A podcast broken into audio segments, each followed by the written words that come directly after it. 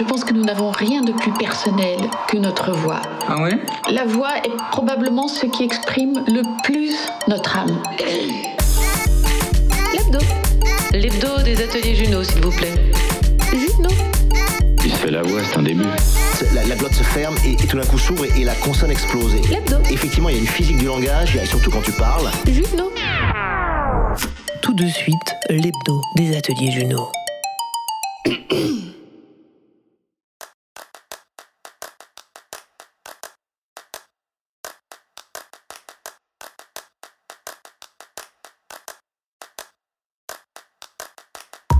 Bonsoir tout le monde Faire de votre podcast une œuvre d'art. En voilà une belle mission que je me suis donnée. Vous offrir un jardin fertile en vous dans lequel toutes vos aptitudes pourront fleurir. Une œuvre d'art, ça y est, il s'emballe. Détrompez-vous, c'est tout le contraire. Si vous pensez cela, c'est qu'une part en vous n'y croit pas, qu'un artiste c'est Matisse, que vous, vous êtes bien loin de ça. Attention, je sens pointer une croyance limitante.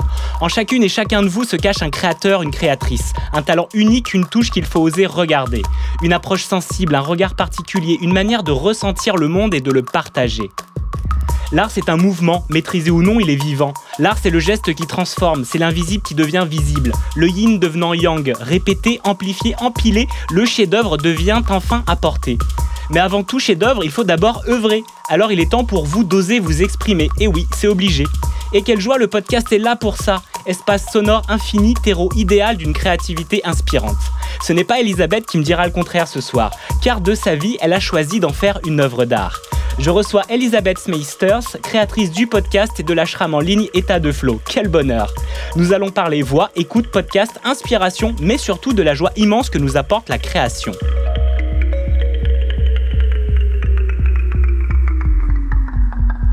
Mercredi 18h, bienvenue dans l'hebdo des ateliers Juno. Radio Juno. Salut Elisabeth. Bonjour Julien, mais quelle introduction Waouh Merci. Comment arrives-tu ce soir dans ce direct à 18h sur les ondes de radiojuno.fr pour ceux qui nous écoutent? Joyeuse, pimpante, euh, légère, heureuse en tout cas d'échanger parce que je, je le sens, ça va être riche. Génial. Eh ben, merci d'arriver avec ces belles émotions. Je suis également très en joie. Là, l'émotion, elle redescend pour ma part parce que tu vois, il y a une grande excitation. Ça y est, il y a le lancement qui est fait et ça y est, on redescend tranquillement. Donc, j'arrive moi aussi avec beaucoup de joie, beaucoup de bonheur. Et euh, tes podcasts m'ont beaucoup inspiré. J'aime vraiment euh, la manière dont tu as de traduire euh, cet impalpable par moment et d'y mettre les mots justes, de revenir sur la définition des mots. On va en parler ce soir.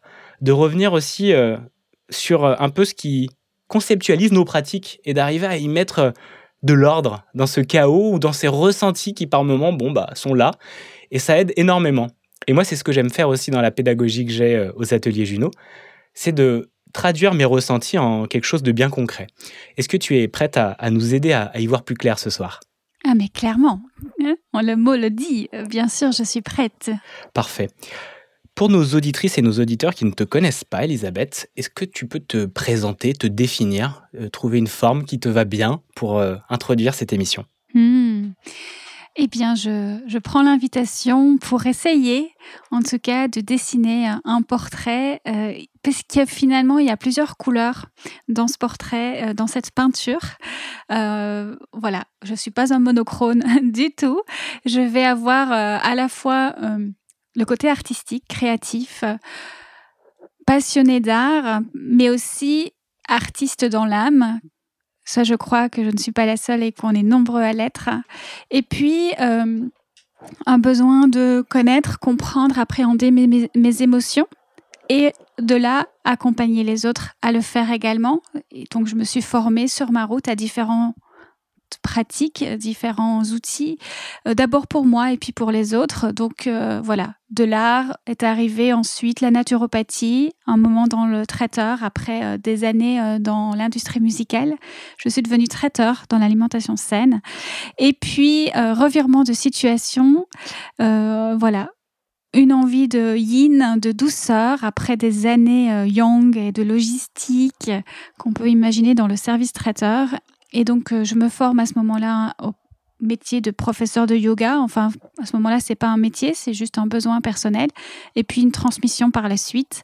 Les élixirs floraux, viennent m'accompagner, puis accompagner mes clients aussi à, reconnaître, à apaiser, à harmoniser nos, émotions, nos tempéraments. Et puis la route se poursuit et une envie de remettre l'art au centre, l'art qui a toujours été là, en filigrane. Je savais qu'il reviendrait, toutes ces pratiques reviendraient aussi, euh, l'art euh, pictural, l'art euh, musical et pas que. Aujourd'hui, on parle de podcast et pour moi, c'est un art aussi. On a tous un art, un talent. Et donc voilà, c'est accompagner chacun, hein, comme tu l'as très bien dit, à faire œuvre de sa vie. Voilà où j'en suis aujourd'hui. Waouh, sacré, sacré parcours. J'ai pris des petites notes comme toujours, mais c'est fou, tu es passé par vraiment plein de, plein de pratiques différentes et tu as vu un lien dans tout ça. Tu as vu J'en ai fait un lien au fur et à mesure par nécessité aussi de retrouver un axe parce que finalement ça, c'est un certain chaos quand il y a ça, on va ça dans tous les sens, il y a l'enthousiasme du début, puis il y a besoin de retrouver cette paix et cette colonne vertébrale. Et en fait on se rend compte euh, qu'il y a une évidence, il y a une ligne rouge à tout ça il y a cette manière de reconnecter, euh, connecting the dots, comme il disait euh, euh, Steve Jobs. Il disait que voilà pourquoi sur son chemin, quand on se retourne, on voit effectivement de cette manière de les connecter. Par moment, on peut effectivement avancer sans jamais le faire, et puis écouter son âme finalement et, et voguer avec cette inspiration-là. Qu'est-ce que ça t'apporte d'avoir relié ça, d'y avoir en fait trouvé un sens et un axe, comme tu disais En fait, c'est c'est comme quand euh, on, va, on peut aller en voyage euh, en suivant son intuition et en prenant les chemins au hasard, et puis se sentir un peu perdu et ne perdre un peu le sens de l'orientation. C'est en tout cas ce qui m'est arrivé et j'ai eu besoin comme ça de retrouver un petit peu ma carte, de me repositionner, euh, de relier les points, oui, de remettre de la conscience sur où j'allais, pourquoi j'y allais et comment j'y allais. Et après, comme tu dis, on regarde dans le rétroviseur et on remarque que ben, l'émotion, elle a toujours été là. Quand euh, je travaillais dans la musique, quand je courais à travers toutes les salles de concert, c'était pour ressentir et vivre de l'émotion. Et quand j'ai commencé à travailler avec les fleurs de bac, les élixirs floraux, eh bien, c'était euh, pour apaiser mes émotions, pour les harmoniser. Donc, tu vois, il y a à la fois eu cette envie de les provoquer et cette envie de les apaiser. Le yin yoga, c'est pareil. En fait, c'est trouver le confort dans l'inconfort on dit ça en yin yoga. Et, finalement, bah voilà, tout, tout, petit à petit, j'ai pu créer comme ça mon plan en, regardant en arrière et retrouver la sécurité intérieure, la confiance, une stabilité, un ancrage. C'est comme les racines en fait. Donc c'est bien qu'on plante euh, euh, profondément ses racines. Et il faut mettre de la conscience pour que ça puisse rentrer profondément et que ça vienne nous soutenir. Parce que sinon, on est juste des voyageurs qui vont, des nomades qui vont de gauche à droite et on n'a pas de, pas de racines, on n'a pas de maison, euh, voilà, de retour à la maison. C'est très, c'est très important l'ancrage, effectivement. Et euh, on en parle en atelier euh, ce mois-ci euh, avec une des personnes, avec Alcina, qui est géniale. Et effectivement, ce besoin d'ancrage. Et puis de se sentir un peu aussi nomade, quand même, pour pouvoir voyager, rencontrer, se déplacer, mais un peu toujours ancré. Et les deux sont bien entendu possibles à, équilibrer. Et c'est, c'est, c'est vraiment aussi un, un, chouette truc à, à trouver. Oui, je, J'en parle avec une de mes coachs en ce moment, justement, c'est très intéressant. Euh, on dit euh, justement que parfois on peut prendre des, des chemins de traverse.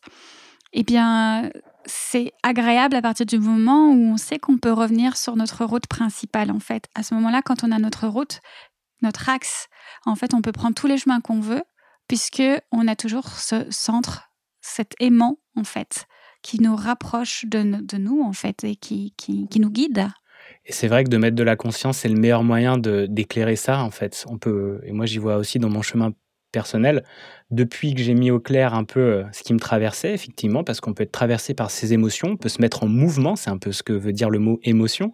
C'est vraiment cette mise en mouvement, alors pour le bien, pour le moins bien, ça c'est sûr, le confortable ou l'inconfortable, et puis de goûter ces expériences, mais quand on a un peu plus euh, conscience de pourquoi on est dans ce type d'émotion Pourquoi on fait ces, actions?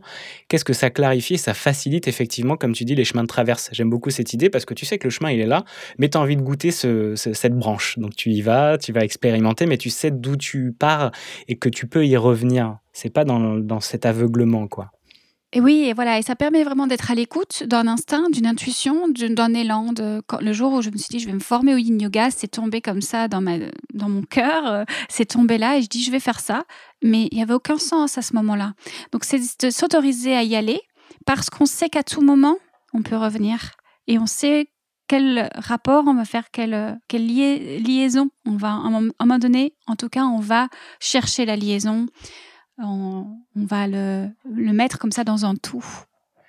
effectivement, c'est aussi d'être euh, ah oui, on voit, le, sens vient qu'après en fait. Il faut, il faut être dans ce mouvement et dans ce recul et aussi apprendre le temps d'observer parce qu'effectivement, on peut foncer, foncer, foncer sans jamais observer. Puis à un moment, euh, ouais, il y a pas mal de cailloux dans la chaussure et on se rend compte qu'on a peut-être un peu euh, pris des, chemins qui nous ont plus perturbés que, que aidés. Mais euh, super, hyper intéressant. Alors, je vais remettre un peu d'axe aussi, moi, dans mon déroulé, parce que là, j'adore, on peut partir sur, des, sur un fil comme ça, naturel, qui est aussi agréable à faire. Ah oui, parce que là, j'avais une inspiration, j'aurais pu t'en parler de longtemps. Mais moi aussi. et du coup, euh, pour nos chers auditrices et auditeurs, ce soir, on va effectivement, voilà, on va conceptualiser un peu plus aussi nos pratiques et faire œuvre de sa vie, mais de son podcast également, une œuvre d'art. On va définir qu'est-ce que c'est qu'une œuvre d'art, et elle l'a très bien fait, Elisabeth, dans un de ses podcasts qui m'a inspiré mon lancement et aussi l'inspiration pour la faire venir dans l'hebdo des ateliers Juno. Et puis ben, on va parler d'écoute de voix, et puis comment son aventure aussi concrètement euh, et c'est formalisé, comment elle a, mis un pied devant l'autre pour en arriver là, à faire cet ashram en ligne, et puis euh, ce podcast État de flow. On en est à 52 épisodes, où j'en ai manqué? Ah, tu en as manqué. Il y a déjà eu le 56e qui est sorti il y a, deux semaines. Et le, 50e, le 57e est en montage. Tout à fait.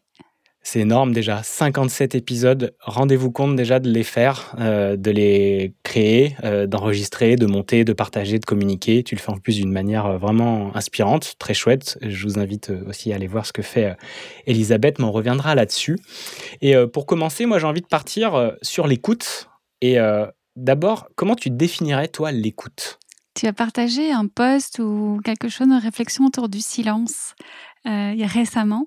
Et pour moi, c'est ça l'écoute. C'est euh, le silence, c'est l'accueil, c'est le côté yin, et c'est l'accueil. Et donc l'écoute, c'est se mettre en, mode j'accueille. Alors on peut écouter quelqu'un qui nous parle, on peut écouter nos ressentis, on peut écouter notre corps, on peut écouter euh, des signes, on peut écouter ce qui est à l'intérieur, ce qui est à l'extérieur. C'est se mettre à la disposition, c'est accueillir, c'est s'ouvrir, réceptionner c'est tout, ce qui va autour du yin, en fait, vraiment dans une énergie de douceur et qui permet ensuite, ensuite de parler, ensuite de créer, ensuite d'aller dans le yang. En yin yoga, il y a quelque chose de très intéressant que j'aime beaucoup partager avec mes élèves. C'est pour justement différencier le yin du yang, pour bien les appréhender. C'est cette idée que le yin, c'est quand on prend du recul et le yang, c'est au moment où on, envoie la flèche sur la cible. Si on continue tout le temps, on est toujours en train d'envoyer nos flèches, on va se perdre, on va s'épuiser, on n'est pas sûr qu'on les envoie au bon endroit. Et l'écoute, le yin, c'est revenir un pas de recul, observer.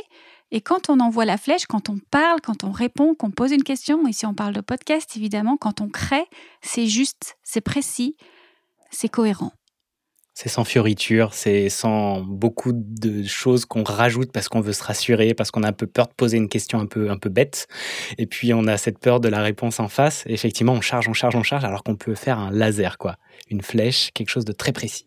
Et ça ne veut pas dire que c'est parfait. Ça veut juste dire qu'à l'instant où on l'a posé, c'était juste. C'était ce qui était le plus juste en tout cas. Euh, mais c'est pas parfait pour autant. Donc vraiment prendre ce temps de l'écoute pour euh, arriver à, rassembler un peu cette, euh, ce yin, cette matière. Comment tu définirais d'ailleurs le yin et le yang pour les personnes qui ne connaissent pas? Alors, il y a plein de façons de les appréhender. Il y a la façon euh, très euh, terre à terre qui va être de séparer un petit peu le noir, le blanc, le chaud, le froid, etc. L'hiver, l'été. Ça, c'est des choses très, voilà, pile et face ce sont aussi des, énergies qu'on a en nous. C'est une appréhension pour moi. Euh, euh, voilà, on parlait de perfection. Je pense que le yang va plutôt aller sur quelque chose de contrôlant, alors que le yin va plutôt aller sur de la rigueur, de la maîtrise. Mais en même temps, on a besoin de l'autre. Euh, dans ce dessin du yin-yang, on a toujours un petit peu de noir dans le blanc, hein, de, de blanc dans le noir. Et c'est toujours mouvement. Nous, on a l'image fixe en réalité, elle n'est pas fixe du tout, elle est toujours en mouvement. C'est juste qu'à un moment donné, à l'instant T, elle a été photographiée et donc bah, il peut y avoir plus de yin dans le yang, etc. J'ai reçu euh, Natacha Saint-Pierre au micro euh, du podcast et elle expliquait quelque chose de très joli. Elle utilisait la métaphore du balancier. Et donc, euh, on va très à gauche, on va aller très fort, par exemple, dans le yin, très dans la douceur, mais après, on dit, oh, on va remettre un peu d'action. Mais le balancier, il va pas s'arrêter au milieu en fait. Il va d'abord repartir complètement à droite dans le et puis complètement à gauche et petit à petit il va ralentir et c'est à nous en fait de trouver cet équilibre de ces énergies là. Très bien. Et effectivement de trouver cet équilibre pour euh, entre l'action et, entre l'écoute, la réception pour pouvoir euh, ajuster euh, au mieux son, son tir de flèche quoi. En fait, il y a du yin et du yang dans tout. Et en fonction de ce qu'on observe, eh bien, on va poser des mots différents. Tu viens parler d'action, de, réception. Ça, c'est encore autre chose. Si je te parle de, prenons l'exemple du podcast, le silence, l'écoute, c'est le yin. La parole, c'est le yang. Voilà. En même temps, il peut y avoir du yang dans, euh, dans tout. une couleur peut être yin, elle peut être yang selon avec laquelle elle est euh, superposée, mise en, voilà, en profondeur, etc. J'aime beaucoup ce rapport, euh, effectivement, euh, et tu es en train d'en parler, c'est le contraste en fait. Exactement. Qu'est-ce que, qu'est-ce que ça crée euh, une chose à côté d'une autre? L'harmonie cette harmonie, euh, l'unité dans la variété, cher Aristote, euh, la définition du beau, mais moi je dirais plutôt l'harmonieux, parce que le beau, il y a déjà une manière de donner un avis, en fait, de donner un point de vue. Le beau, il est vraiment euh, propre à chacun et à chacune. Et en fait, l'harmonie, comme on voit un arbre, comme on, voit l'agencement des feuilles, comme on voit cette unité, cette variété à la fois. Et il y a vraiment aussi ce, ce mouvement, j'aime beaucoup ce mouvement le yin et le yang, d'avoir cette pour moi, tout se passe dans le contraste et dans le mouvement. Parce que le contraste, c'est euh, ce yoin aussi en japonais, tu sais, c'est la, résonance des choses. J'adore, j'ai fait un court métrage là-dessus sonore, euh, et c'est vraiment, tu vois, laisser une page blanche à la fin d'un écrit, l'auteur disait, pour que la pensée du lecteur s'envole. Et c'est comme laisser du blanc à la suite euh, d'une musique, ou alors laisser du blanc à la suite d'une parole, tu sais, ce, ce silence qui va, waouh, impacter et faire la résonance chez ton auditrice, chez ton auditeur. Euh, et, vraiment d'avoir ce, ce contraste, mais c'est également dans ce mouvement parce qu'on est dans le temps, dans le podcast, dans la musique, dans le récit. Et qu'il y a aussi cette composante qui est hyper importante. Est-ce que tu vois ce que je veux dire? Tout à fait. En yin yoga, euh, pour euh, allez, on va prendre cet exemple parce que j'en parle depuis tout à l'heure. Le yin yoga, c'est quoi? Le yin, ça va répondre à ta question. Euh, le yin yoga se pratique beaucoup au sol et on va rester 3 à 5 minutes en moyenne dans une posture. Et puis entre chaque posture, on va avoir un temps donner à peu près une minute entre deux postures. On appelle ça le silence, la posture d'intégration, d'observation.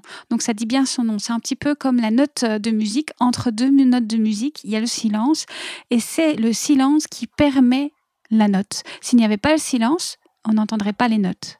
Parce qu'en fait, ce serait juste on suffit d'appuyer sur une note euh, de piano, on n'entend pas une, mélodie, on entend juste une note, donc on n'entend rien au final. Hein. Enfin, il n'y a pas de saveur, il n'y a pas de relief, euh, il n'y a, pas de, a pas de saveur. Alors qu'un un pianiste qui commence à jouer, c'est grâce au silence qui sont plus ou moins dosés qu'il va y avoir une mélodie qui va nous prendre au trip, qui va nous emmener dans des émotions, qui va nous permettre de vivre des sensations et autres. Et c'est pareil en yin yoga. C'est grâce à cette minute de silence entre deux postures qu'on va pouvoir intégrer les mouvements d'énergie, qui va pouvoir circuler, relancer plein de choses en nous. Et ça, c'est très, très important. Ça permet d'intégrer complètement ce qu'on vient de vivre avant. Donc ça fait résonance à ce que tu dis. Euh. Et ça me fait penser effectivement que c'est... Euh, et on va en parler, comment toute cette pratique et tous euh, ces chemins de traverse euh, sur ton axe te permettent en fait de complètement encore bien mieux comprendre ce que tu fais et d'encore plus l'enrichir et encore plus donner ben ça le traduire dans ton montage dans ton écriture et puis dans ta vie même tout court. Et, euh, et je le vois aussi de mon côté ça, ça j'ai l'impression à un moment que par mon art du podcast cet art sonore de la voix et de l'écriture et de la narration sonore je vois en fait euh, une manière dont peut fonctionner le monde en fait. Et finalement, c'est vrai que tout fonctionne dans cette même harmonie, dans ce même contraste, dans ce même yin et de ce même yang, et qu'on peut l'appeler de plein de manières différentes. Et puis que cette grille de lecture me va bien, et, euh, et que ouais, effectivement, ça m'a éclairé beaucoup le monde. Est-ce que ça t'a aidé toi aussi à éclairer ce monde, ton monde? Le podcast? Le podcast et puis ces pratiques de traverse quoi. De toute façon, comme je te disais tout à l'heure, c'est que tout ce que j'ai appris, tout ce à quoi je me suis formée, c'était pour moi d'abord. C'était pour comprendre mon monde d'abord. Ensuite, les liens se sont faits et puis j'ai eu envie de le transmettre. Et il y a eu un sens qui a, qui a été donné à tout ça. Et c'est comme si chaque pièce venait compléter le puzzle. Et ça donne un élément de compréhension supplémentaire et on a des déclics.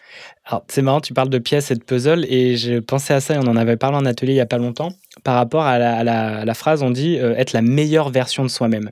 Et pour moi, je vois de l'ajout, je vois de l'accumulation. Pour moi, on est déjà le meilleur de nous-mêmes, on a ce diamant en nous, et on enlève des couches. C'est plus euh, l'oignon, tu vois, que je le représenterai. Du coup, le puzzle, tu as l'impression de rajouter des pièces et effectivement, mais en fait, c'est juste éclairer quelque chose qui est déjà là, le schéma qui est déjà là, quoi. Oui, récemment, je parlais euh, avec ma communauté de déclic et d'éveil. Euh, et pour moi, c'est pas, ça va pas se faire parce qu'on a entendu une fois une information. On a besoin parfois de l'entendre à différents endroits. Et à un moment donné, c'est comme c'est, il va y avoir un déclic, il va y avoir un waouh, j'ai compris. Et c'est parce qu'on l'a vu dans différentes situations. C'est en ça que je parlais de puzzle. Par contre, pour réagir et rebondir à ce que tu viens de partager, les élixirs floraux, euh, c'est complètement cette philosophie-là. C'est dans l'idée, euh, Bach a construit ça comme ça, euh, qu'on est parfait, on est né parfait, des êtres lumineux parfaits.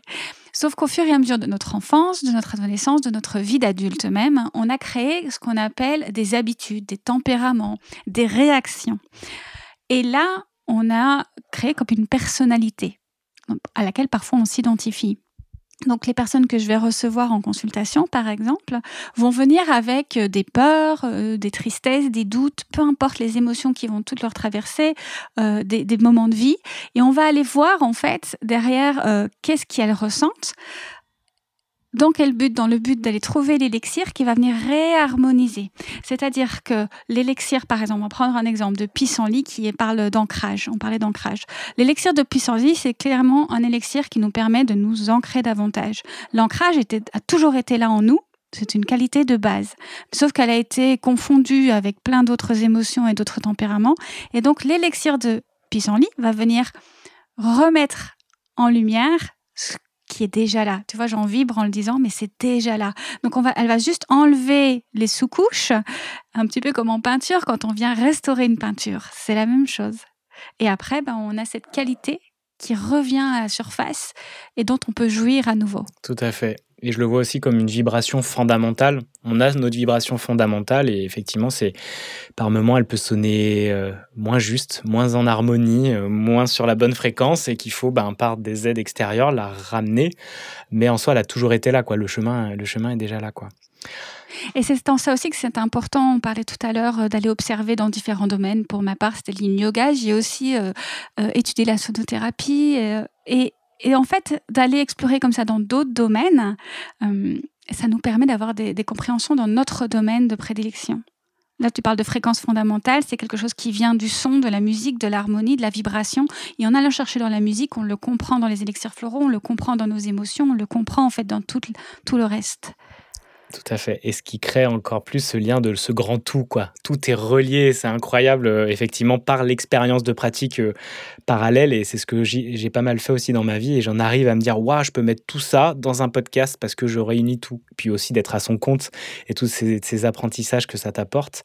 Et tu dis, waouh, en fait, tout peut fonctionner comme ça dans cette grande et belle harmonie. Et comme je peux voir cette harmonie qui fonctionne ou moins bien chez des personnes qui lancent leur podcast pour leur entreprise ou autre, et effectivement, toi, tu arrives avec ce recul, dire, ah bah là, c'est pas ça, dissonne.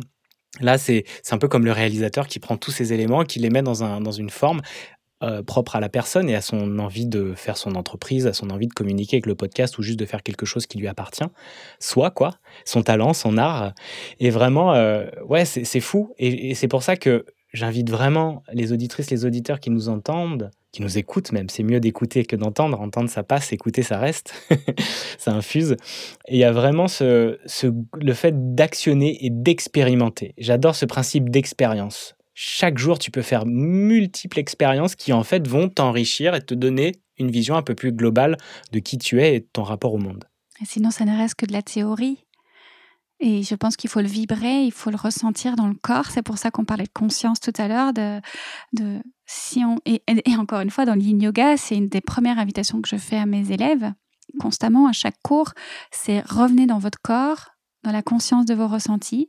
Et d'où l'importance de cette minute entre deux postures pour ressentir, pour pouvoir ajuster pour la prochaine. Pour c'est comme tout. Si on si on n'écoute pas, on peut pas ajuster et on n'est pas en harmonie, on, sonne faux. Enfin voilà, c'est. Trop chouette, trop intéressant. On avance un petit peu, je te fais écouter l'extrait sonore pour conclure sur l'écoute et euh, tu vas me dire un peu euh, ce que tu entends parce que tu ne sais pas quelle est cette ambiance que j'ai choisie pour toi et on en parle juste après.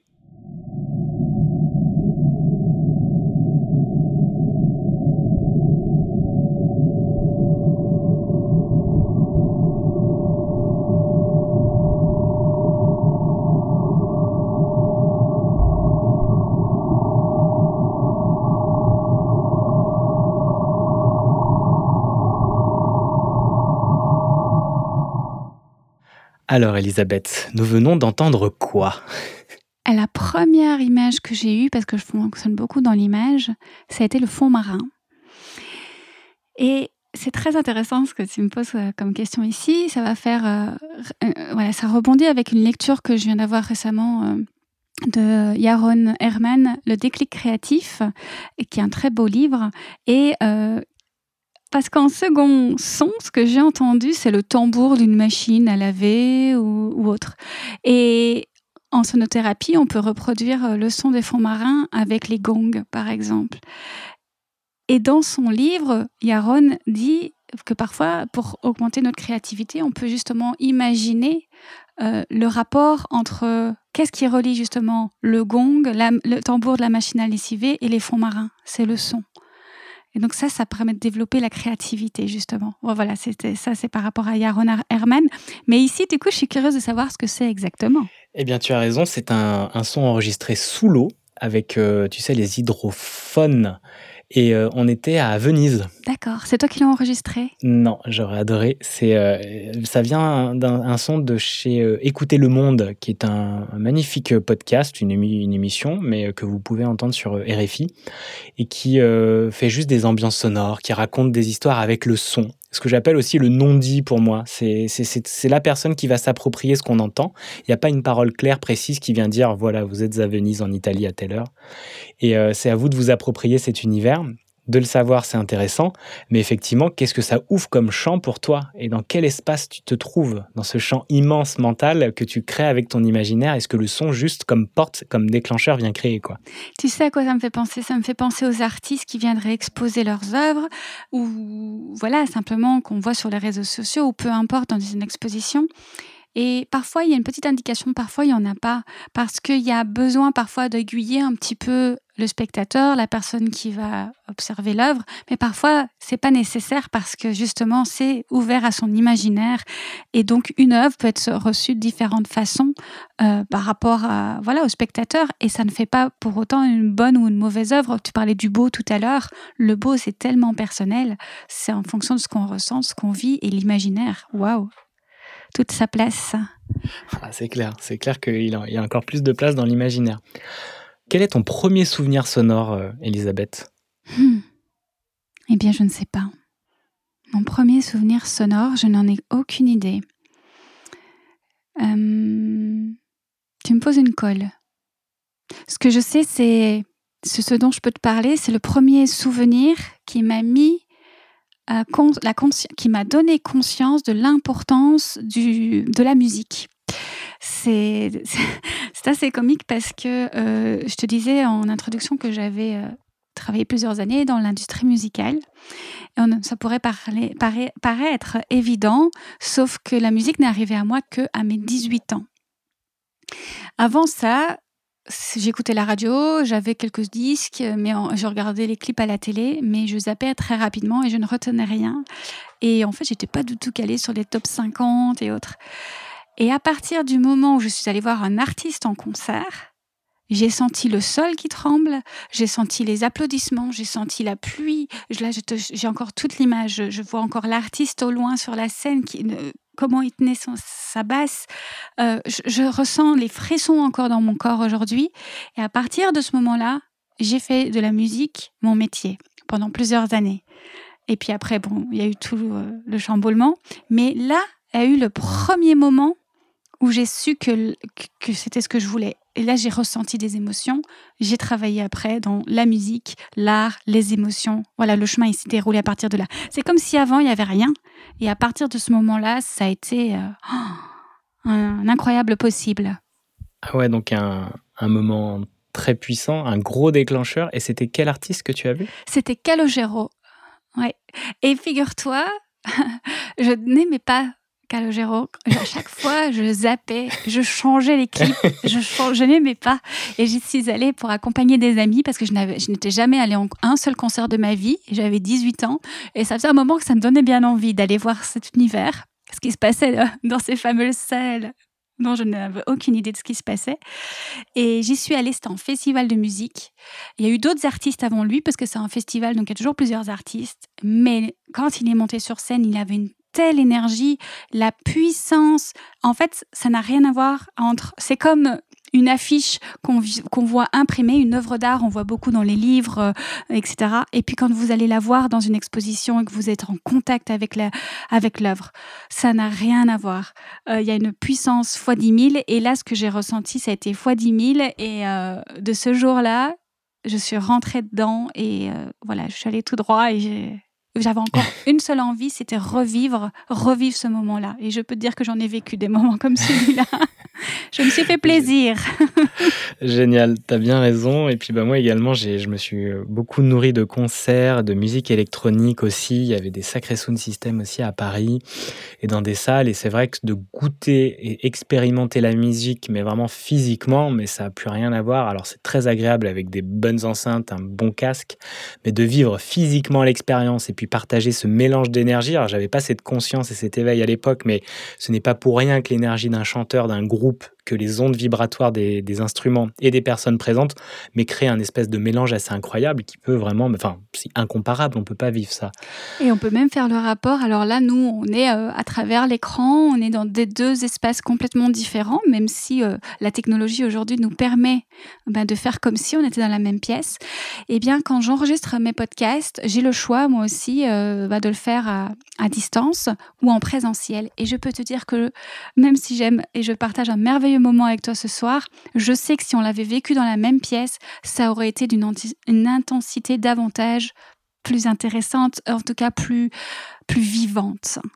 Exactement. Et je suis tout à fait d'accord euh, avec toi. Euh, bon, là, les distances font que c'est plus facile de faire ça, mais je suis tout à fait d'accord.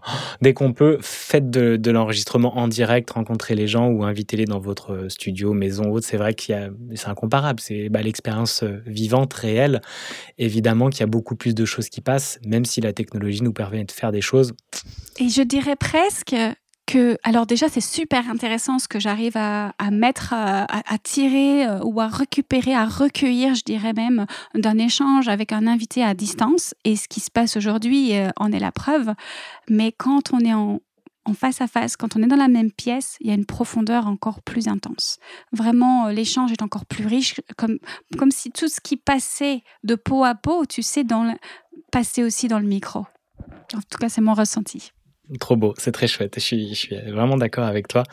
L'ayant aussi expérimenté, ça me donne envie de refaire des émissions en vrai. Et j'en ai une bientôt normalement dans un, en, pleine rue justement, pour un festival. Et ça, c'est ce que je préfère, c'est amener la radio au plus proche des gens, leur euh, offrir cette occasion de prendre la parole et puis divertir, inspirer, nourrir et euh, propager pour ceux qui ne sont pas présents, ça sur des ondes numériques également, et d'avoir un peu ce mélange des deux. Et, euh, c'est, incomparable de faire des émissions de radio en direct. J'ai déjà eu l'occasion de le faire avec des amis euh, quand on a lancé Juno, Radio Juno. On l'a fait aussi euh, dans un petit, au départ à distance, c'était le confinement.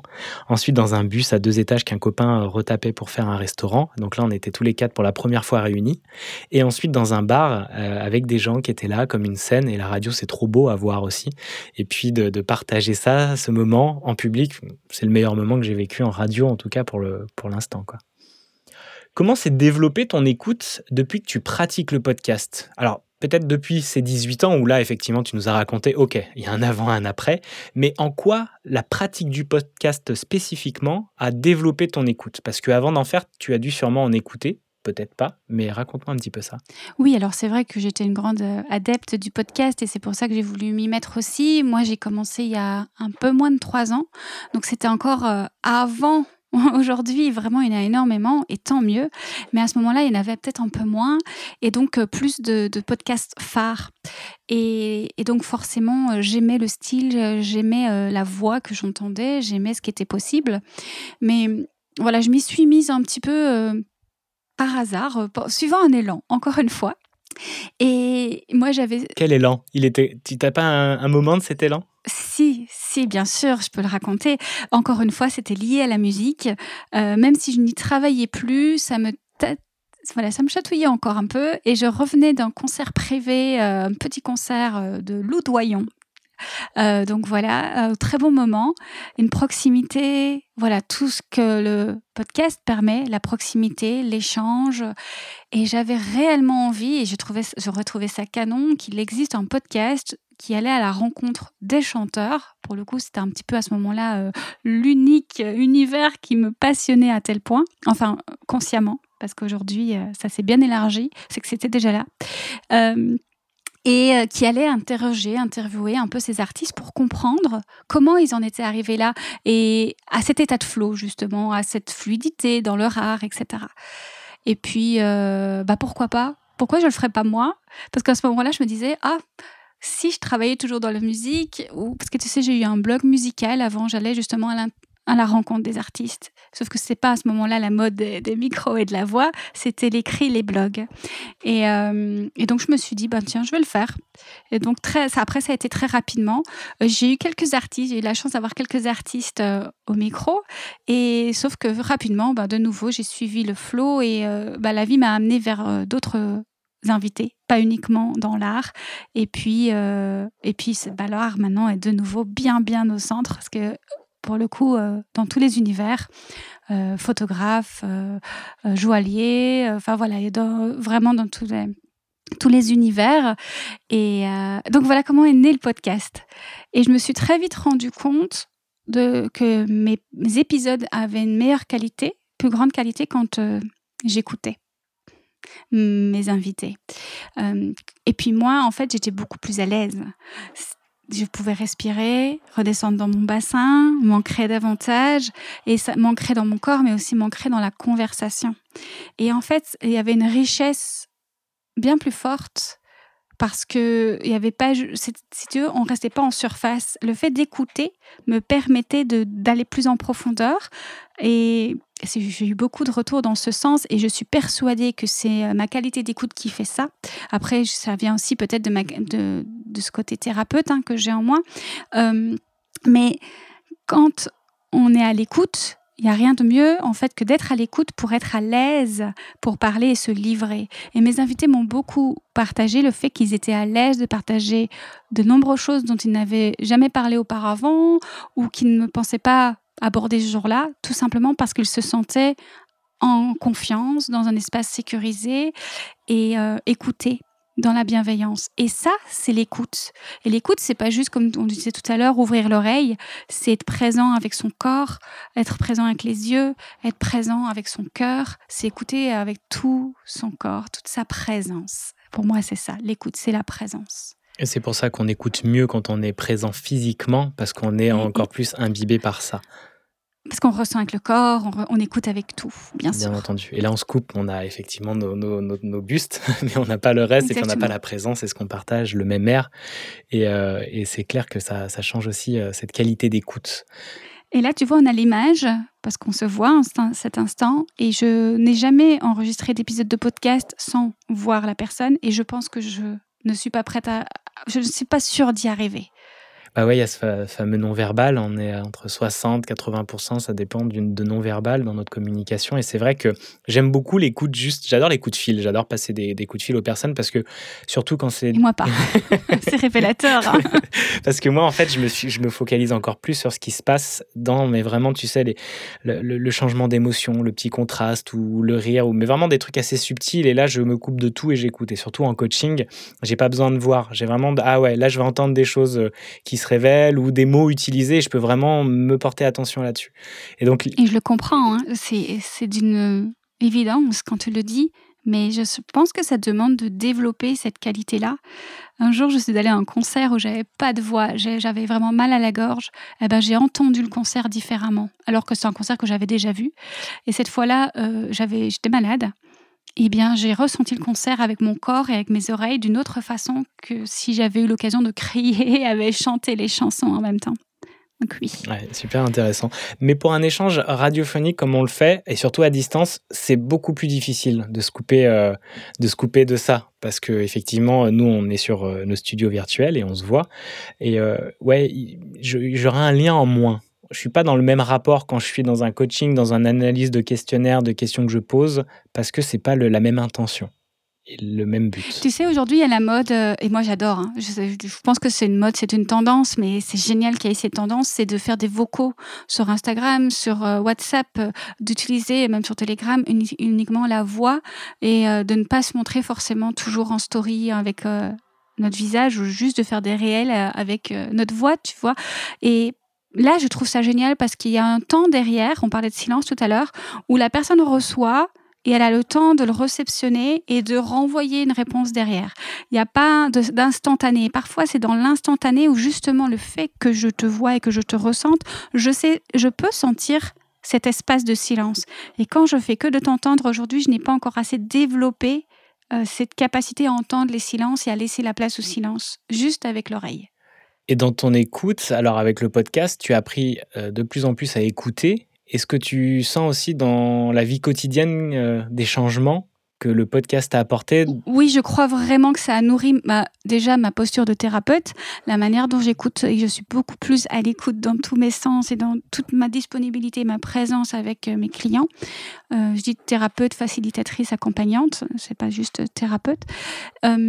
après, dans ma vie privée, oui, en fait, parce que c'est une qualité qu'une fois qu'on la développe, j'en suis persuadée, ben, elle, elle se disperse et elle se diffuse. Et puis ben là, on en, vient, on en vient aussi encore pour moi à la vibration. C'est que du moment que cette vibration, elle est en toi, le monde autour de toi va s'harmoniser. Et on en parlait aussi euh, avec Alcina, que je cite une deuxième fois. Coucou si tu nous écoutes. Euh, lors d'un coaching cette semaine, elle disait euh, Plus je prends le temps d'écouter, plus j'ai l'impression que la personne en face de moi se met aussi à mieux m'écouter, à me laisser plus de place. Et en fait, effectivement, tu crées cette vibration, tu crées cet espace pour elle, et cet espace te revient également en résonance. Et là, c'est aussi beaucoup plus facile pour toi de poser tes paroles, ne pas accélérer pour euh, dire tes phrases ou tes propos, et d'avoir l'occasion de prendre du temps pour du silence, si tu te l'autorises évidemment, pour réfléchir. Alors, je sais pas, je, je pense que pour certaines personnes, c'est le cas. Certaines personnes vont bah, comme ça, à rendre l'appareil hein, d'une certaine manière. Et puis d'autres ne vont pas avoir cette qualité d'écoute et vont pas comprendre qu'on est en train de les écouter et que du coup, bah, il y a ce répondant à cette politesse aussi à avoir. Donc tu peux te retrouver malgré tout avec des personnes en face de toi qui ne te laissent pas cet espace. Par contre, ce que je pense, c'est que peut-être que il est très probable que vu que toi tu écoutes, eh bien, tu te donnes aussi de la place. Tu donnes de la place à l'autre et du coup, tu t'autorises à t'en donner aussi. Tout à fait puis même de, donner la place avant de répondre, de laisser du silence face à une personne qui pourrait parler vite, dire plein de trucs, tu pourrais effectivement te prendre cet espace pour ensuite donner une, belle qualité à ta réponse et à, ton, et à ta parole et à ta voix. Justement, je fais le lien. Ta voix, elle a été évidemment développée, euh, amplifiée, améliorée avec le podcast. Elle a commencé comment ton histoire, ton expression orale lors de ton enfance, elle était facile ou c'était une parole qui était plutôt fermée? Les deux. Euh, à la fois, euh, je pouvais, je, je crois une pipelette hein, plutôt de ce genre-là.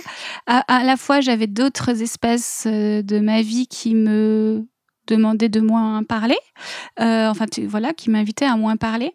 Mais surtout, j'ai un souvenir très euh, inscrit très inscrit comme ça dans mon corps, c'est euh, le fait où j'ai eu un reproche comme quoi je chantais faux alors que j'étais une enfant de 10 ans. Et quand tu dis à une enfant de 10 ans qui adore chanter qu'elle chante faux, ben elle commence à se taire et en tout cas ne plus faire à tout de sa voix. Ça ne l'empêche pas de s'exprimer, parce que moi, je ne me suis jamais empêchée de m'exprimer. C'était pas euh, avec ma voix, c'était dans l'art ou autrement. Euh, mais là, il y avait vraiment quelque chose qui s'était bloqué à ce niveau-là. Et quand j'ai pris le micro pour le podcast, ça a été ma première appréhension. Est-ce que je vais aimer ma voix? Est-ce qu'elle va me revenir, résonner Est-ce qu'elle va exprimer ce que je veux ou est-ce qu'elle va parler faux, entre guillemets? Est-ce que tu vas jouer juste avec ta voix, quoi?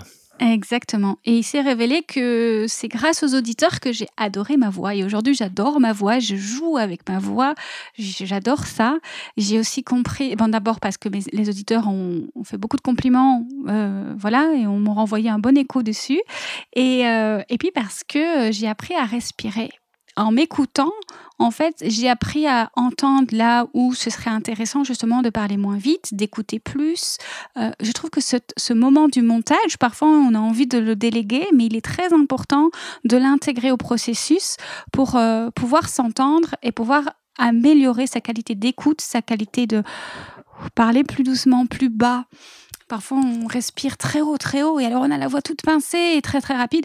Et en fait, là, je redescends et exactement comme tu l'as fait en début d'épisode, où tu étais un petit peu dans le. Bah, vraiment dans l'introduction impactante, c'était génial, mais en même temps, tu as compris que, ok, maintenant, on peut rentrer dans une conversation à deux, et c'est dans ta respiration que ça s'est joué. Tout à fait. Et puis, effectivement, dans ton énergie, euh, par ta vibration, et c'est ce que j'entends aussi moi dans ta voix quand j'écoute tes podcasts, ça m'apaise énormément. Je te parlais d'ASMR parce que ta voix elle est vraiment hyper agréable, pour moi en tout cas. Et, euh, et je trouve que ça me. Je te jure, je fais des, petits, des trajets en voiture, souvent c'est pour aller à la plage ou pour aller courir, et ce 15-20 minutes il est parfait. Et, euh, et à ce truc, à un moment, je, bah, je reste dans la voiture déjà tant qu'il n'est pas fini. et à ce truc, tu sais, c'est waouh, c'est vraiment très puissant. Et certaines voix marchent très bien pour moi et d'autres moins, et c'est ok, c'est chacun. Pour tout le monde, je pense. Hein, et, pour tout, et effectivement, pour tout le monde. Et, euh, et en fait, euh, il y a aussi cette vibration que tu amènes là qui fait que naturellement, moi, je vais redescendre. Je vais pas être en mode alors là là là là, parce que et c'était marrant, mais avec Anastasia, là, il y a 15 jours, il y avait, on était plus dans une dynamique parce qu'il y avait, il y avait une énergie aussi. Et des fois, moi, c'est intéressant et je me suis encore trouvé un peu piégé, pas piégé, mais c'était marrant. Je recite une troisième fois Elsina, elle accompagne vraiment cet épisode. Elle a ce petit jeu, ce truc, et pendant le coaching, ben, on a envie de parler de plein de choses et d'un coup, hop, hop, moi, je prends un peu de recul. Ah non, je ressens parce qu'on avait quand même un objectif. Il y a aussi cette structure que j'ai besoin d'apporter et c'est aussi génial pour elle, ramener cet ancrage. Ah, ça y est, j'ai récupéré ça, tu vois. Donc, à des moments, faut aussi reprendre de la conscience sur euh, sa manière de s'exprimer. Et ce que tu dis par rapport au montage, et oui, si vous faites du montage, mais qu'est-ce que vous allez progresser en expression? C'est énorme parce qu'on en parle et c'est le lien entre l'écoute et la prise de parole de monter, ça m'a beaucoup permis déjà de m'écouter, d'apprécier ma voix, de m'y habituer, d'avoir des miroirs comme tu disais d'autres personnes, c'est chouette, mais pas forcément s'attacher qu'à eux et déjà soit s'en faire euh, vraiment s'en imprégner de sa voix et puis de se rendre compte, bah dis donc, euh, là c'est rire un peu mal placé, ou là je sens ma, ma voix était beaucoup trop rapide, pourquoi je suis en train de tourner autour de la question Et les podcasts que je monte d'autres personnes, j'entends aussi beaucoup de choses qu'on peut améliorer dans leur expression parce que je suis dans l'écoute et je suis dans cette répétition, tu sais, quand on monte, euh, par moment on boucle beaucoup les sons, et c'est euh, hyper intéressant, donc si vous avez l'occasion de faire un podcast, et moi je le fais version, je vous apprends à le faire avec les ateliers Juno, ou je le fais clé en main avec Studio Juno, bah, je trouve que c'est plus intéressant de s'offrir l'espace de le faire soi, d'apprendre à le faire peut-être avant de déléguer. Vous avez tellement à vous enrichir, vous, que ça vaut vraiment le coup d'y passer des heures. quoi. Oui. Oui, tout à fait. Et encore une fois, on pourrait faire la référence avec tout style d'art finalement, euh, c'est en observant son œuvre qu'on peut vérifier qu'elle est bien en harmonie avec ce qu'on a voulu exprimer, éventuellement venir faire des retouches par-dessus euh, ou recommencer sur une page blanche, peu importe. Mais si on ne regarde jamais son œuvre, si on ne l'écoute pas, pour euh, le cas du podcast, eh bien, entre guillemets, on va refaire toujours les mêmes erreurs. On va s'interroger, mais pourquoi est-ce qu'on ne m'écoute pas? Pourquoi est-ce qu'on n'a pas plus d'audience? Même si c'est pas la course aux chiffres qui compte, moi, j'ai eu beaucoup de mal à me mettre, il m'a fallu beaucoup de temps avant de me mettre euh, aux épisodes par Zoom parce que j'entendais pendant le confinement énormément de personnes qui s'y étaient mis avec un son médiocre. Et pour moi, ça, c'était rédhibitoire. Je n'écoutais jamais, et encore maintenant, j'ai vraiment beaucoup de mal. Quand le son est médiocre, je n'écoute pas. Et donc, c'est pareil avec la voix, quand elle n'est pas posée, quand la... moi j'entends, en fait, tu parlais euh, de ce que tu entendais chez les autres. Moi, par rapport aux émotions, j'entends en fait ce qui vient chercher les personnes. Je les entends qu'elles sont pas ancrées, je les entends qu'elles... Voilà. Et donc, ça me permet de nourrir mon art, tout simplement le fait euh, de les écouter, de, les ajuster. Et, euh, et, comme tu dis, après, on, on change, on, va plus direct avec nos questions, ou au contraire, on change d'introduction parce qu'on se dit euh, que finalement, ça ne met pas forcément à l'aise la personne de rentrer directement de cette manière dans l'épisode. Ou bah, voilà, il y a toute une manière de faire bah, qui, qui s'entend au, au montage. Tout à fait à la réécoute. Et on, on, entendra à notre réécoute comment vous sentirez l'énergie redescendre jusqu'à maintenant? Là, ça fait 50 minutes, un peu plus, où on est euh, on n'est pas dans la même énergie déjà qu'au départ, parce qu'il y a quelque chose qui s'est harmonisé dans nos voix, dans notre manière d'échanger. Moi aussi, par rapport à mon suivi de déroulé, par rapport à mon lancement et à l'énergie qui est reposée. Et là, on rentre dans quelque chose aussi de différent. Et ça s'entend dans les voix. Et de plus profond. Et de plus profond. Moi, j'ai déjà remarqué aussi beaucoup avec les invités, c'est qu'au début, euh, même l'invité, il a besoin de se sentir en confiance pour. C'est en ça que je parle aussi tout à l'heure de ce portage que me font mes invités, c'est que bah, au début, souvent, ils répondent à une interview, ils sont ils tâtonnent, même eux, ils ne savent pas ce que l'autre attend comme réponse. Et c'est justement dans notre qualité d'écoute, dans la qualité de nos questions, qu'on va, et dans la qualité des questions qu'on va reposer derrière la première pour aller plus en profondeur, que la personne va comprendre, notre invité va comprendre qu'il peut se livrer davantage, qu'il peut aller plus en profondeur dans ses propos. Et en fait, ça va l'aiguiller au fur et à mesure. Et donc, c'est assez logique qu'au bout d'un moment, eh bien, l'épisode est plus profond. Tout à fait. Et je trouve, et je le dis aussi, souvent en coaching, on a une responsabilité en tant qu'intervieweur, en tant que personne aussi. Et quand il passe aux ateliers, c'est l'idée de mettre de la conscience sur ce que c'est que la prise de parole, sa voix, ses vibrations. Et qu'une personne qui est interviewée, bah, c'est aussi un gros challenge pour elle. Elle peut avoir beaucoup de blessures émotionnelles qui se révèlent à ce moment-là. Et que vous avez la responsabilité d'être conscient de ça, d'en prendre soin, d'harmoniser donc votre voix, de peut-être détailler, tiens, regarde, là je vais prendre le son comme ça, d'expliquer un petit peu, voilà un peu mes questions, comme je l'ai fait en intro avec toi, voilà un peu le déroulé, comme ça, tu vois, c'est pas trop flou pour toi, ça te rassure. Et je peux te dire, si moi, c'est mon, mes premières émissions, bah aussi pour te rassurer, t'inquiète, je suis aussi émotionnellement un peu dans quelque chose qui tremble, et ça nous rassure, et on a le besoin de s'expliquer ça. Et c'est pas une honte que de, que de le dire, et au contraire, ça vous permet de bien mieux encadrer l'énergie de l'interview qui va se passer. Oui, et d'ailleurs, c'est sur base de ce constat que j'ai créé une offre spécifique euh, pour les invités du podcast qui s'appelle Reverb et qui justement propose un accompagnement parce que en sortir de l'épisode d'un enregistrement, mes invités me renvoyaient souvent le, le déséquilibre que ça avait créé en eux, l'émergence d'interrogations qu'ils n'avaient pas pensé et tout ce que ça contrebalançait, les peurs, les craintes. Il m'est déjà arrivé des invités qui me demandent d'arrêter l'enregistrement, de le recommencer. Euh, ça m'est déjà arrivé et en fait, moi, j'autorise ça aussi à mes invités parce que ça, les, ça leur permet d'être encore plus à l'aise. Mais pour tout ça pour revenir aux émotions qui se jouent. Et parfois on n'en a pas conscience et tant qu'on n'est pas dans la situation ben on n'est pas capable de le savoir. Le manque d'ancrage vient d'une situation qui nous met bancal et, là on, met en lumière le manque d'ancrage. Et donc voilà j'ai créé cet accompagnement Révers pour accompagner en amont et en aval de l'épisode du podcast justement les invités qui n'oseraient pas se laisser entendre parler de leur œuvre, de leur art, de leur talent, poser leur voix, venir se mettre en lumière. Il y a tellement, ça joue sur tellement de choses d'estime de soi, de valeur de soi, de, souvenirs émotionnels qui viennent euh, voilà, nous chatouiller de l'intérieur, comme j'aime le dire. Et je trouve qu'il n'y a rien de mieux que d'utiliser des outils. Moi, j'utilise beaucoup les élixirs floraux notamment, mais pas que dans ces accompagnements réverb, euh, pour mettre à l'aise l'invité. Il y a évidemment, évidemment. J'adore ça, effectivement, je l'avais, euh, je l'avais vu ton accompagnement reverb et je trouvais que c'était une très bonne idée de, bah, d'accompagner l'avant et l'après. Et là, je culpabilise un petit peu, je me dis, je les laisse comment mes invités? Et c'est vrai que des fois, tu peux laisser euh, cette résonance qui fait que, donc cette réverbération, là, c'est rebond, qui fait qu'en fait, la personne, bah, surtout quand tu es en numérique, tu coupes, et d'un coup on est dans une super énergie, c'est ce qui va se passer après, il y a une excitation d'avoir fait un sentiment d'avoir fait un bel épisode, un, bel échange, mais un côté genre ça y est, ça s'est coupé net. Et ce qu'on pouvait ressentir au confinement aussi. Et, euh, c'est fou, c'est cette froideur du numérique qu'on peut avoir. Et j'aime cette idée d'accompagner des personnes, mais alors ça serait des invités que tu choisis et que qui peuvent se dire tiens, j'ai envie d'être accompagné en plus.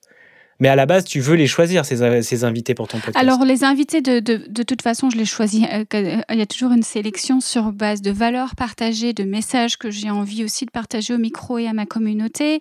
Euh, et en fait, Reverb, c'est aussi l'idée que chacun, chaque artiste, en, voilà, chaque créateur de contenu, ou peu importe, qu'est-ce qu'il a à dire et à partager, puisse venir le dire sans que parce que moi peut-être que je l'ai pas vu je l'ai pas encore euh, trouvé sur les réseaux ou voilà ou ailleurs. Et donc c'est une personne qui pourrait venir toquer à ma porte en disant voilà moi j'ai envie euh, de montrer ce que je fais et d'être accompagnée aussi dans ce moment-là. Et puis ça peut être euh, des invités qui viendraient pensant être tout à fait à l'aise avec l'exercice. Et puis je leur laisse la porte ouverte eh bien, si vous voulez, euh, après, on peut continuer. Euh, cette sortie-là, on peut la faire ensemble. J'adore ce que ça me fait penser à, la facilitation de cercle de parole que j'ai suivi chez Kalima, qui est incroyable. Et il y a bientôt un, cercle de parole qui va s'appeler euh, Chère Voix, qu'on va faire sans caméra et on pourra s'adresser pendant un, tour de trois minutes à sa voix, chacun et chacune. Et moi, je faciliterai ce cercle euh, sur la plateforme qui est en ligne, mais je pense que je l'amènerai aussi en réel par la suite. Et il y a cette idée dans la facilitation de sas d'entrée, le cercle et de sas de sortie. Et donc c'est hyper intéressant. Et c'est vrai que même par moments, je me dis on devrait prendre plus de temps dans notre sas d'entrée, dans notre émission, pour moi, l'hebdo des ateliers Juno, plutôt que la demi-heure où on est finalement en train de faire un peu de technique et puis on est lancé dans le bain. Ce qui peut aider à déstresser, ok, mais ça peut aussi aider à tranquillement prendre le temps, comme si tu venais dans mon studio une heure avant et on échange, on, goûte le bain. Mais c'est très personnel. Hein. Tu peux avoir des invités qui ont voilà, déjà eu l'occasion de faire plusieurs fois cet exercice et ils, connaissent un peu leur détour, à quel endroit ils vont pas aller, etc. Et puis il y en a pour qui c'est la première fois. Et j'ai eu des invités euh, qui m'ont dit est-ce que on peut d'abord prendre un peu de temps, 10 minutes, 15 minutes, pour échanger, pour que eux me posent un peu des questions sur moi, pour euh, comme revenir à une égalité en fait. Il y a besoin d'avoir un espace d'accueil et bienveillance. Après, il y a toujours il y aura toujours, hein, de toute façon, les invités qui, qui tracent leur route, qui arrivent, qui posent leur, ce qu'ils ont à dire. C'est dommage. Hein, moi, je trouve ça toujours dommage, mais c'est vrai. Et puis qui repartent et la porte, elle est fermée. Un peu comme quand tu vas à un studio euh, radio n'importe où, mais euh, un peu plus grand, tu vois, où justement, c'est un petit peu le côté que je n'aime pas trop du show business et de l'industrie. Euh, c'est que parfois, bah, ça manque de lien. Et on a une chance énorme avec bah, des médias alternatifs comme ceci eh bien, c'est de pouvoir remettre du lien, remettre de, oui, de la présence encore une fois, à l'autre, euh, savoir de l'accueillir en amont, mais après aussi. Tout à fait, dans le processus complet. Et en fait, euh, le cercle de parole, c'est un espace sacré, comme le dit euh, Kalima, et c'est un espace hors du commun. Le sacré, c'est ça. Donc prendre le temps, et comme moi pour un coaching, c'est un moment sacré entre nous trois, là, pour cette semaine, où avant, on fait toujours une méditation sans caméra, on se coupe parce que tu viens de je ne sais quel truc, tu es dans tes stress de ton quotidien, dans ta pensée d'avant, ben on vient juste couper par une petite respiration, on écoute des sons, et puis ensuite tranquillement, on vient s'ouvrir après un échauffement, un éveil vocal. Et avec toi, j'aurais adoré aussi le faire, tu vois, et là, je prendrai un peu plus de temps si les prochaines fois. Alors, à distance, c'est moins intéressant, mais vraiment l'éveil, la respiration, surtout dans des pratiques conscientes. Et effectivement, j'ai aussi envie d'avoir des personnes qui sont ouvertes à ça parce que on sait qu'on va avoir une harmonie beaucoup plus puissante dans ce qu'on emmène. Après... tu vois, ça dépendra toujours des personnes. J'ai eu une personne avec qui ben, je l'ai fait naturellement parce que je le sentais qu'il y avait besoin. Puis il y en a d'autres avec qui ben, il n'y a pas besoin parce qu'ils sont déjà prêts.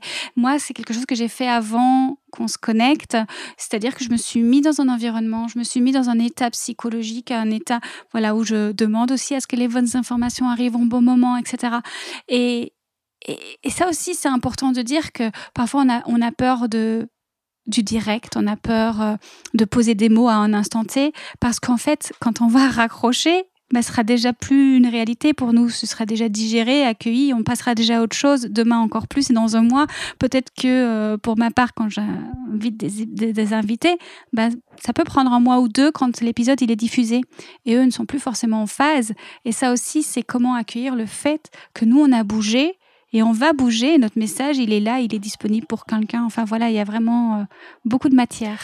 Génial, c'est très riche. On vient déjà de faire une heure et je m'en suis même pas rendu compte. C'est assez dingue. Euh, bah c'est génial, on va faire une pause musicale. Merci déjà beaucoup pour cette première partie. En avance, je pense qu'on est parti sur une émission qui peut durer facilement deux heures. Restez à l'écoute, c'est l'épisode numéro 11 de l'hebdo des ateliers Juno avec Elisabeth Smithers. L'hebdo des ateliers Juno. When you're feeling low, when you're feeling down, down, down, when you're feeling mad, when you're feeling sad, sad, sad, when you're feeling slow, and you're going low, low, low, when you hear the sound, don't you feel the flow? Sugar, open up your eyes when the sun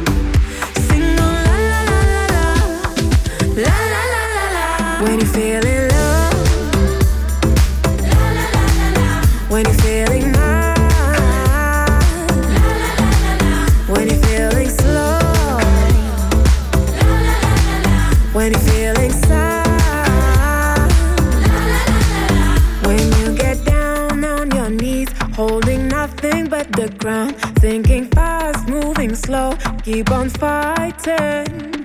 Cause empty bag and golden heart brings you something. Searching for an answer that ain't coming. Please open up your eyes when the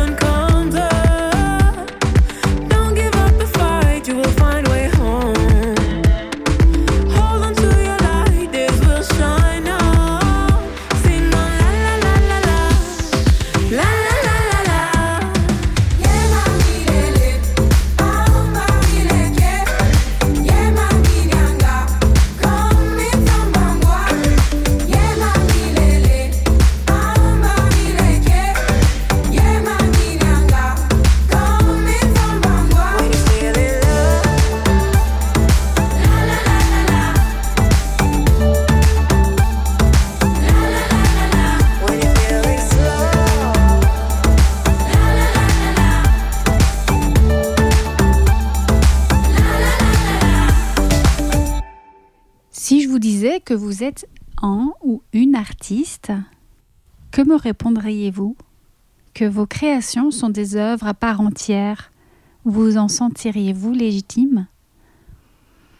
Il est d'usage de croire que l'artiste est peintre, sculpteur, chanteur, musicien, peut-être même danseur, qu'il a toujours un carnet sur lui pour dessiner ou écrire, comme d'autres sortent leur téléphone pour patienter qu'il a toute la journée les mains dans la peinture, la terre glaise, sur un instrument, qu'il a des idées débordantes, originales, voire farfelues peut-être aussi, qu'il pense en images, en sons, en couleurs. On pense qu'une œuvre est forcément grandiose, spectaculaire, de l'orfèvre, un chef-d'œuvre. On imagine Matisse, Van Gogh, s'arrigne. On entend Beethoven, Beyoncé ou Benjamin Biolay, Shakespeare, Tim Burton ou le non moins célèbre photographe J.R. Parmi quelques idées reçues, l'artiste crée du beau, de la poésie, de l'inattendu, du superflu. Il utilise davantage son cerveau gauche, il s'exprime le plus souvent avec ses doigts et a de la peine avec les fins du mois. Sauf ceux qui sont largement médiatisés, mais eux ne sont déjà plus considérés comme si extraordinaires, si créatifs, déjà bien trop formatés. Alors vous, qui dessinez aussi naïvement qu'un enfant, qui n'avez pris que quelques cours de peinture dans votre jeunesse et n'avez jamais mis les pieds au conservatoire, vous qui n'avez pas l'idée d'attendre l'Oscar du meilleur réalisateur, qui bidouillez tout juste quelques boutons sur votre appareil photo réflexe, vous l'autodidacte, le passionné, le cuisinier amateur du dimanche pour le plaisir, comment pourriez-vous prétendre créer une œuvre? Êtes-vous prêt à reconsidérer la question? Bienvenue sur le podcast État de Flow. Je suis Elisabeth Smeisters, créatrice de l'ashram État de Flow, lieu de retraite et ressources en ligne et en immersion. Une sorte de résidence d'artiste où l'on se respire, on l'on ralentit et se reconnecte au corps et à ses vertus originelles pour vivre son art dans la fluidité et l'harmonie. Seul ou avec des invités, je vous partage dans ce podcast une conversation, une clé ou une piste de réflexion pour vous aider à mettre de la conscience et de la présence dans chacune de vos créations.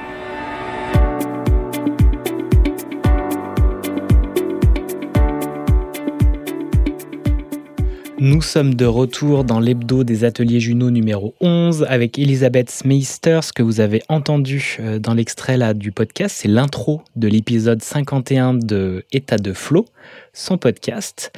Et je la reçois euh, dans cet hebdo depuis maintenant une heure en échange. C'est passionnant et euh, il y a encore plein de choses à dire.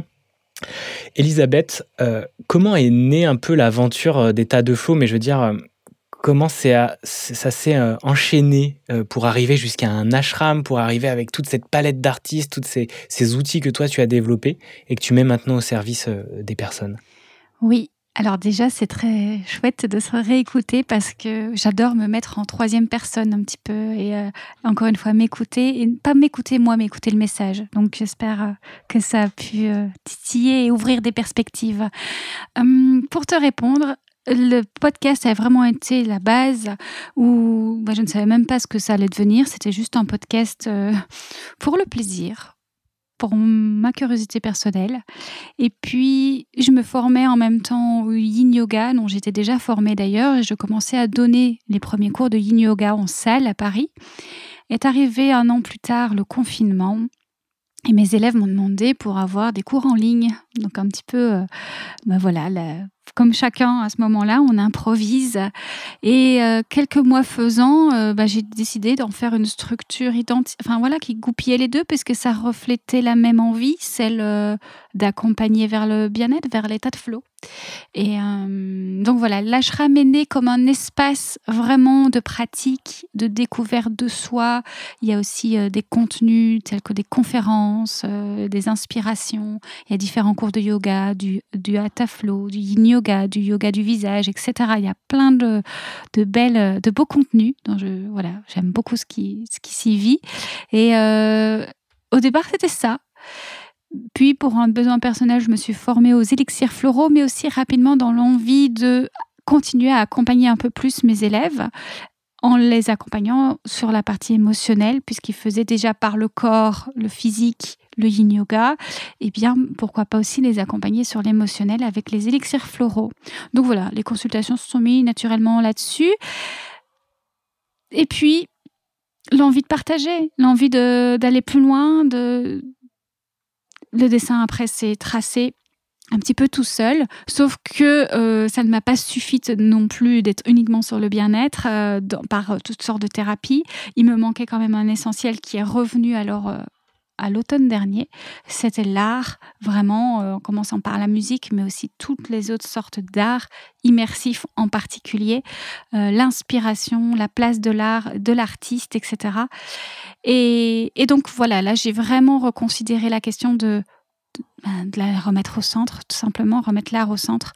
Et, ça veut dire autant m'adresser aux artistes qui se reconnaissent déjà comme artistes et qui veulent euh, œuvrer avec plus de sérénité, de fluidité, mais aussi à ceux qui pensent qu'ils ne sont pas artistes et qui, euh, qui ont envie d'aller un petit peu utiliser l'art comme une thérapie. Voilà, un petit peu les deux portes d'entrée. Et, moi, ça part d'une même vibration, d'une même envie, d'un même élan, qui est de partager euh, mes outils, partager ce en quoi je crois, ce qui me fait du bien, et mes valeurs. Je pense qu'il y a beaucoup de cette notion de valeur, euh, voilà.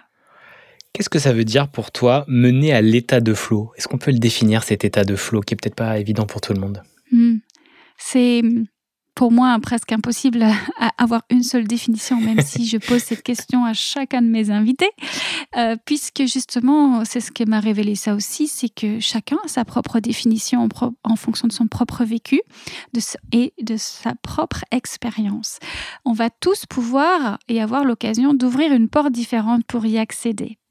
Et même la définition même de ce qu'on recherche est encore différente. Pour certains, ça va être euh, euh, d'être épanoui. Pour d'autres, ça veut dire euh, ben, de juste avoir une vie un peu plus sereine, tout simplement, de s'en sortir avec tout ce qu'ils ont à faire. Pour d'autres, enfin voilà, ça dépend vraiment de tout. en fait, au départ, ça vient de encore une fois de moi, où j'avais posé cette intention de, dans ma vie de, de vivre avec plus de sérénité, de trouver la sérénité dans mon quotidien. Et comme ça, en déroulant le fil de différentes pratiques, thérapie, méditation, yoga, etc., euh, en fait, il y a eu cette évidence sur l'état de flow qui renvoie en fait à, comme plusieurs concepts, comme cette fluidité de l'eau, euh, d'une rivière dans laquelle il y a quand même des cailloux, mais ça, c'est de trouver son lit. Euh, il y a l'eau qui purifie. il y a tellement, tellement de définitions. Donc, en t'en donner une voilà, ce sera celle d'aujourd'hui, c'est cette fluidité-là. Et aujourd'hui, je m'adresse en particulier aux artistes qui, qui, veulent, enfin aux artistes créateurs. Pour moi, la définition d'artiste, encore une fois, c'est intéressant de faire le lien, c'est que pour moi, un artiste, c'est pas uniquement celui qui a les mains dans la peinture, c'est celui qui crée, qui œuvre en conscience. Donc, euh, cet épisode que tu as partagé, dont tu as partagé l'extrait, s'appelle Faire œuvre de sa vie. Et pour moi, faire œuvre de sa vie, c'est mettre de la conscience et de la présence dans chacune de nos interactions avec le monde, dans chacune de nos créations, de nos actions, de nos paroles. Et à partir de là, on est tous artistes, on est tous créateurs. Et donc, euh, il n'y a pas de limite à ce moment-là, à ce mot-là. Et donc euh, voilà comment est-ce qu'on fait œuvre avec fluidité, avec cohérence à partir de nos valeurs. C'est tout ça pour moi qui rentre dans et pas que. Effectivement, pour moi, la définition, c'est vraiment ça, ce flot. J'aime bien cette fluidité. Et moi, je le, je le relie à quelque chose vraiment de l'ordre. Alors, artistique, donc créatif, parce que je l'ai senti euh, quand je faisais du dessin et de la bande dessinée plus jeune. Ensuite, quand je me suis mis à, travailler euh, dans les films d'animation, donc à faire beaucoup de 3D, faire des courts-métrages, et je pouvais passer des heures et des heures sans me lever de ma chaise, et c'était assez incroyable d'être dans cette concentration, le temps n'existant plus, le physique presque plus, plus besoin d'aller aux toilettes ou autre, c'était vraiment même pas de manger, c'était la, concentration. Et c'est ensuite que je me suis rendu compte de cette qualité qu'on pouvait aussi la développer dans sa vie, qu'on pouvait la développer dans son métier. Et je suis bien plus en flow dans mon métier que je peux moi-même, euh, euh, pas, j'ai dire cadrer, pas forcément, mais orienter, vraiment m'écouter en fonction de mon énergie du jour, de ma semaine, de mon mois, et puis des envies de comment je veux créer Juno et le, développer. Et c'est vraiment, euh, c'est cette puissance d'être dans des fluidité, comme tu dis, de création. Et la création, ça peut être un post, hein. ça peut être un post Instagram, un post LinkedIn, ça peut être une émission de radio. On est dans un flow, là, tous les deux, c'est pour ça que l'heure passe, on la voit à peine. Et puis la création musicale, et, euh, j'en parlais euh, en coaching aussi, euh, j'ai jamais eu autant de plaisir et de flow que quand je crée de la musique électronique il n'y a rien qui a dépassé ça pour le moment. Et à ressentir vraiment des frissons, à ressentir des émotions très puissantes parce que j'étais dans des boucles de musicales électroniques que je créais et que je laissais prendre vie, que j'harmonisais, que j'augmentais. J'adore faire du podcast, j'adore écrire, j'adore faire de la, radio et puis aussi faire de la couleur. J'ai des dans les films d'animation. Et euh, mais j'ai jamais connu autant de plaisir que d'être dans la création musicale. Mais tu sais, tu me demandais ce que c'était finalement l'état de flow. Pour moi, c'est un état, ça veut dire que c'est un ressenti qui est personnel et c'est d'abord et avant tout un ressenti. Y mettre une définition, c'est comme si je te demandais c'est quoi la joie pour toi? Bah, C'est quoi la peur? Tu vas plutôt, plutôt qu'une définition, tu vas plutôt te mettre dans des situations. C'est dans quelle situation je me sens en joie, dans quelle situation je me sens dans la peur, etc. Et là, c'est pareil. Dans quelle situation ou qu'est-ce que ça ouvre dans mon imaginaire quand je parle d'état de flow. Du coup, c'est comment j'ai envie de me sentir au quotidien. C'est ça la question. Euh, ça ne veut pas dire que ça va être tout droit comme une autoroute à chaque fois. Ça veut dire comment aussi je veux m'en sortir dans une épreuve. Comment est-ce que je veux la vivre, cette épreuve? Avec fluidité, ça veut dire qu'encore une fois, on revient aux cailloux dans la rivière. Il y a des cailloux dans la rivière, mais comment on fait en sorte que ce sera plus agréable, confortable? Et après, Souvent, quand on parle de flow, on parle de cette définition très ancrée, euh, voilà, dont même moi j'ai du mal à, donner, euh, parce que pour moi, après, ce sont des paramètres comme quand on est sur un podcast, qu'on enregistre, on, joue un peu avec les paramètres, un peu plus de son, de réverb, de ceci. Eh ben, c'est un peu la même chose. Et ça, on est les seuls capables de savoir ce qui est bon pour nous, ce qu'il faut rajouter un petit peu comme quand tu fais ta cuisine, tu rajoutes un peu d'épices, un peu de sel, etc. C'est le seul à savoir en fonction de tes propres goûts. Donc moi, ce que je peux faire, c'est apprendre à écouter, à te mettre à l'écoute de ton corps et de tes ressentis, et puis te donner, si je peux, euh, des tuyaux, des outils, euh, ce que j'ai dans ma palette et dans mon expérience. Mais c'est surtout, j'aime beaucoup cette phrase euh, que j'ai sortie d'une lecture récemment, je peux t'apprendre comment faire, mais je peux aussi t'apprendre à apprendre. Je peux t'apprendre comment être dans le flow, mais je peux aussi t'apprendre à apprendre quels sont tes besoins. C'est quoi et où tu vas aller chercher les ressources et comment tu vas savoir que tu n'es pas dans le flow, etc. Et d'être encore plus proche, effectivement, de son expérience propre. Parce que j'aimais bien ce que dans le podcast épisode 4 de Zai que je suis en train de monter, il parle d'expérience directe. Et euh, c'est euh, de ne pas faire confiance à l'expérience de l'autre, ok, s'en inspirer. Et l'inspiration, c'est aussi euh, beaucoup d'importance. Mais c'est d'aller goûter par soi ce que ça provoque. Et donc, ça peut être qu'unique à toi et, il, faut, il faut y aller. Donc, tu as raison, c'est bien mieux de l'apprendre à, à voir quels sont nos ingrédients J'aime bien cette palette où nos curseurs, euh, ben pour la cuisine, c'est des ingrédients, mais pour ton podcast, on a des outils à utiliser en lien aux médias podcast, aux médias Insta, aux médias LinkedIn ou tout autre type de médias, la couleur ou autre. Utilise-les et apprends à le faire de mieux en mieux parce que tu les as pratiqués. Et moi, je le vois dans juste faire des posts Instagram, ça peut se révéler hyper créatif, hyper intéressant. Et tu la vois, cette créativité, même dans des réseaux sociaux qui sont un peu vraiment euh, type TikTok, c'est une drogue, il faut faire attention à ces réseaux-là parce qu'il y a des super idées, mais il y a une manière d'être dans un flow, mais en fait qui est un peu un flow négatif en soi, parce que tu te laisses happer par un temps qui n'est pas le qui n'est pas décidé par toi, tu vois. Et ça veut dire que c'est pas le flow, mais encore une fois, ça veut dire qu'il faut être à l'écoute, que cette vitesse-là, elle t'empêche de respirer, tu es un petit peu dans la suffocation, même quand tu le dis, moi je suis déjà dans le corps, euh, j'arrive déjà à le ressentir. Hein. Donc euh, voilà, c'est en fait comme ça que tu vas pouvoir ajuster et te dire en fait ça c'est pas le flow pour moi. Exactement. Et le flow étant le mouvement, je me retrouve par moment à tiens, je me suis arrêté en plein milieu de ma pièce parce que je regardais un truc sur Insta et que j'étais dans un entre-deux. Je me, tiens, je me suis arrêté net et j'étais sur cet écran. Et c'est vraiment l'absence de mouvement. Donc, je ne suis plus dans le flow et je ne suis plus dans une harmonie. Effectivement, mon temps, enfin, je n'ai pas à m'arrêter là. Et euh, je recorrige en ce moment énormément ma pratique des réseaux sociaux et pour l'ajuster et pour avoir cette agilité aussi parce qu'elle peut être utile, mais elle peut être nocive, en tout cas pour mon flow et que j'y gagne un temps monstre à la regarder en fait. Et comme toujours, mettre de la conscience, ça veut dire sur tous les pans de sa vie, dont notre utilisation de réseaux sociaux, dont notre pratique euh, quotidienne de notre travail, de tous ces champs. Et là, c'est immense, c'est génial quoi.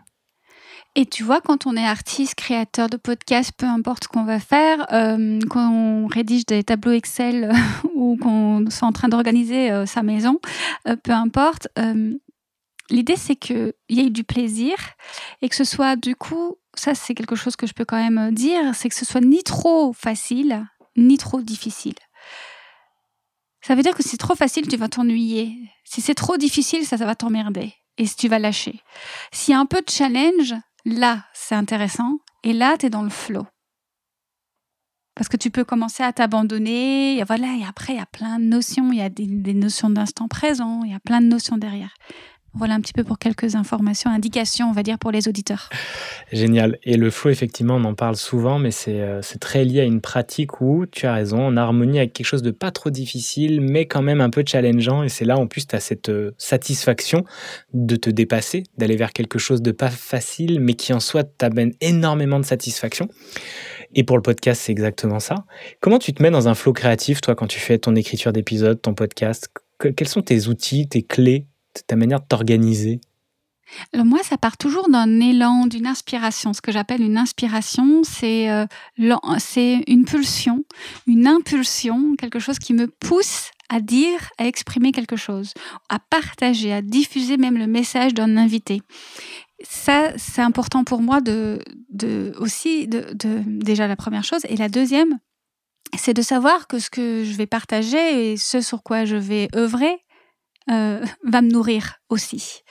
Donc, je vais utiliser un sujet sur lequel je suis en réflexion, par exemple.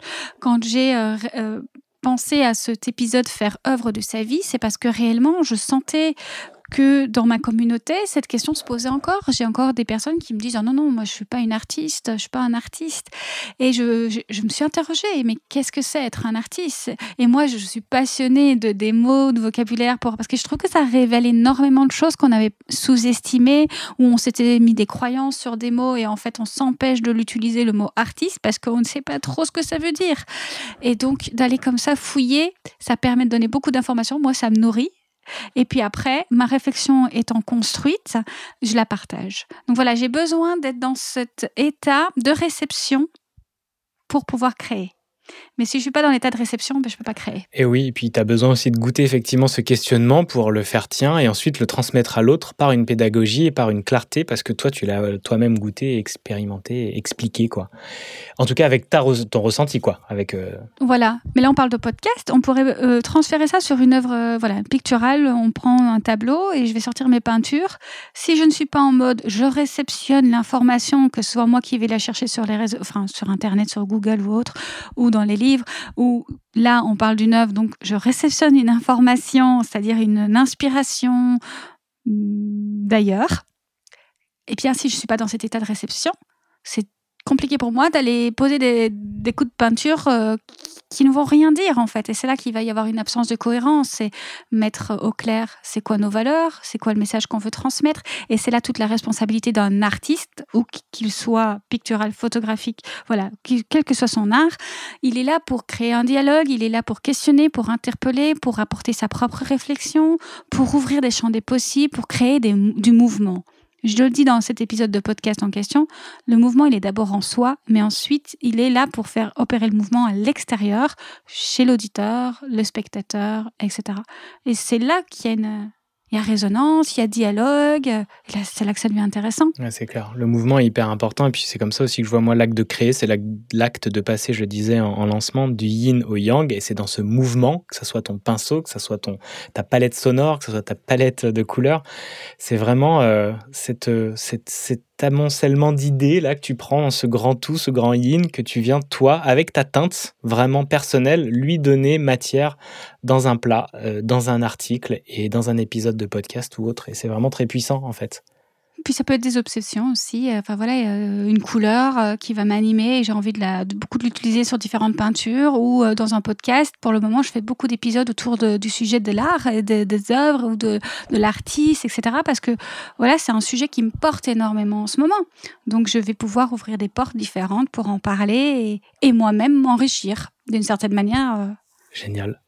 Comment on fait de son podcast une œuvre d'art, Elisabeth? En mettant de la conscience dans ce qu'on va transmettre. C'est-à-dire que euh, avant qu'on enclenche direct, même si on avait passé en revue un petit peu les sujets, je ne savais pas encore les mots que j'allais poser, ce que j'allais dire. Par contre, ce en quoi je suis responsable, c'est l'alignement intérieur, mon ancrage.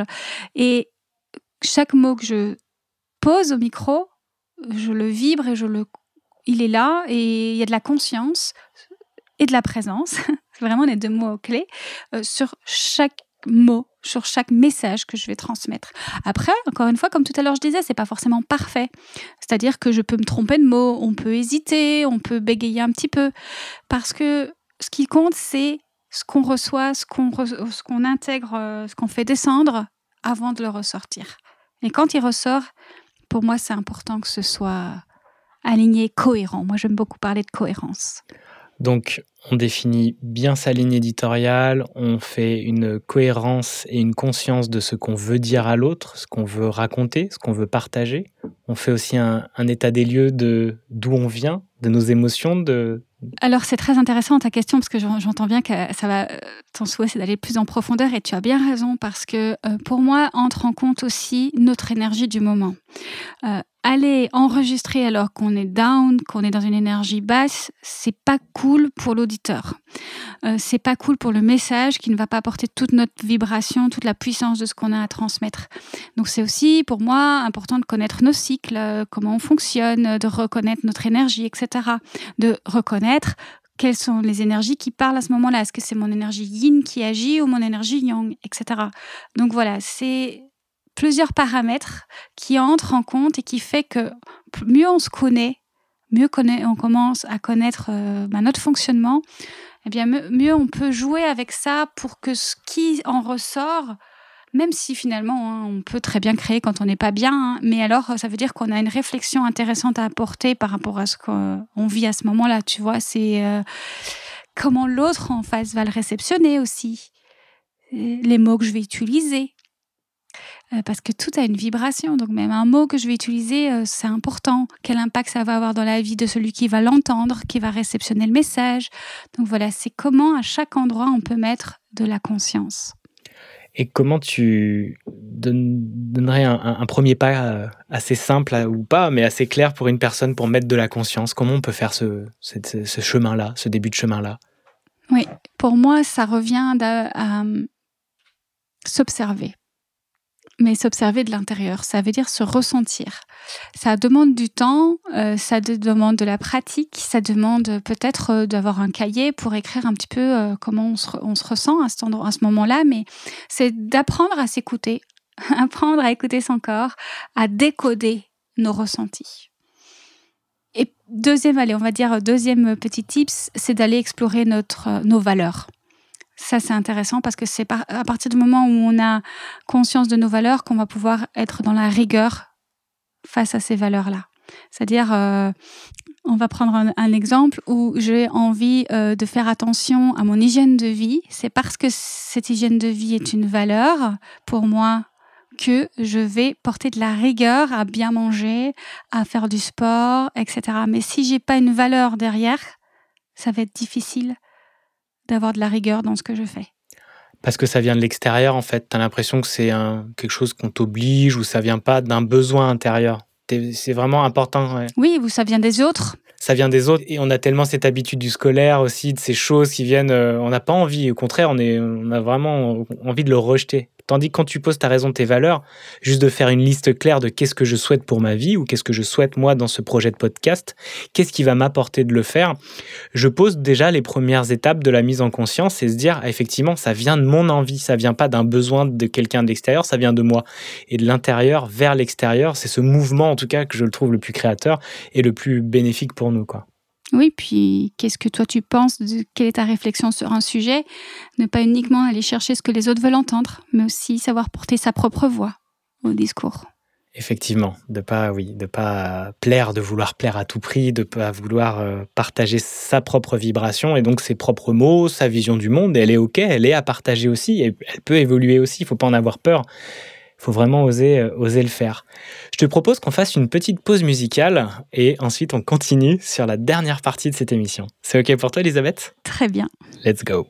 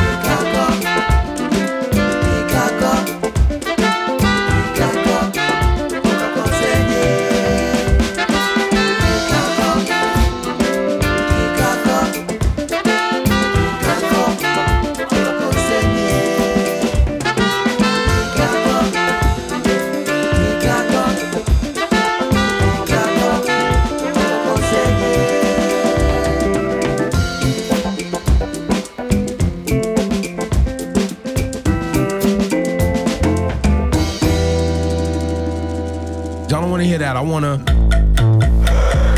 L'hebdo des ateliers Juno.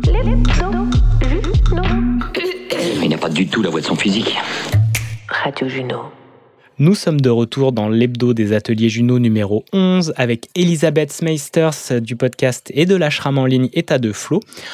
On a déjà plus d'une heure et demie de- d'enregistrement, d'émission. C'est très chouette. On parle d'art, on parle d'œuvre, on parle de créativité, on parle du flow également et euh, comment cette pratique peut être nourrie euh, dans notre podcast et puis dans notre vie également. Et euh, là, la question que j'avais envie de poser euh, à Elisabeth, c'était euh, comment tu nourris ta créativité, toi, Elisabeth? Comment je nourris ma créativité, comment je, crée, je nourris mon art aussi. Euh, déjà beaucoup par les rêves, par euh, la, rêverie, je dirais plutôt. Euh, le côté yin, on parlait tout à l'heure de ré- réceptionner, voilà, d'être dans cet accueil. Pour moi, c'est très important.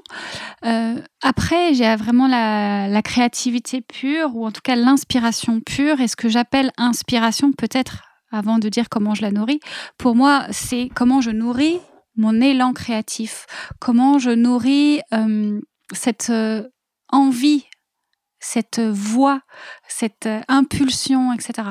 Et là, j'ai besoin d'aller au contact d'autres vibrations. Parce que souvent, ce qui se passe quand on n'est pas inspiré, c'est souvent qu'on n'est pas forcément en harmonie ou euh, sur une fréquence très harmonieuse.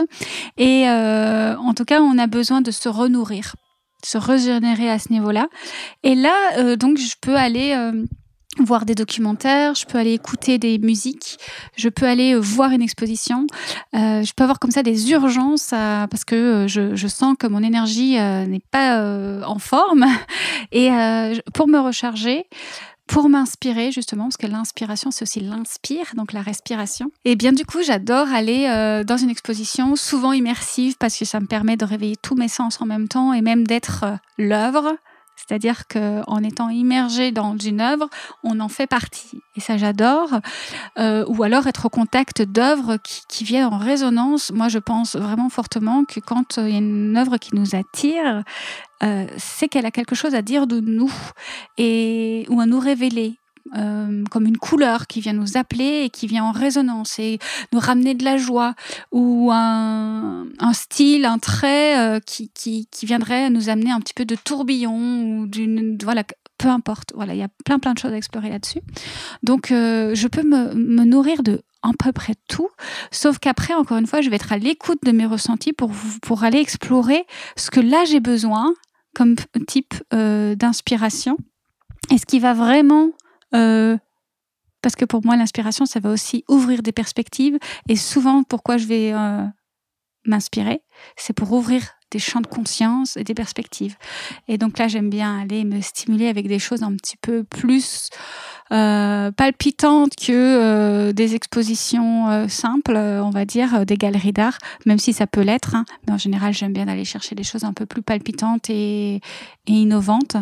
Donc voilà, et je peux t'en dire je peux t'en dire plein en fait. Je peux t'en dire plein parce que là d'ailleurs j'ai créé une offre spécifique pour ceux qui euh, ne savent pas où aller s'inspirer et qui justement parfois peuvent se sentir un peu down, un peu en manque d'énergie ou euh, parce que l'inspiration, l'art, ça nourrit plein de choses. Donc c'est vraiment une offre, euh, c'est très simple, c'est une cellule d'inspiration justement où je partage ce qui m'inspire, ce qui me nourrit, ce qui me recharge et ce qui va me permettre de respirer mieux à ce moment-là, de retrouver de l'énergie je me sens fatiguée, etc.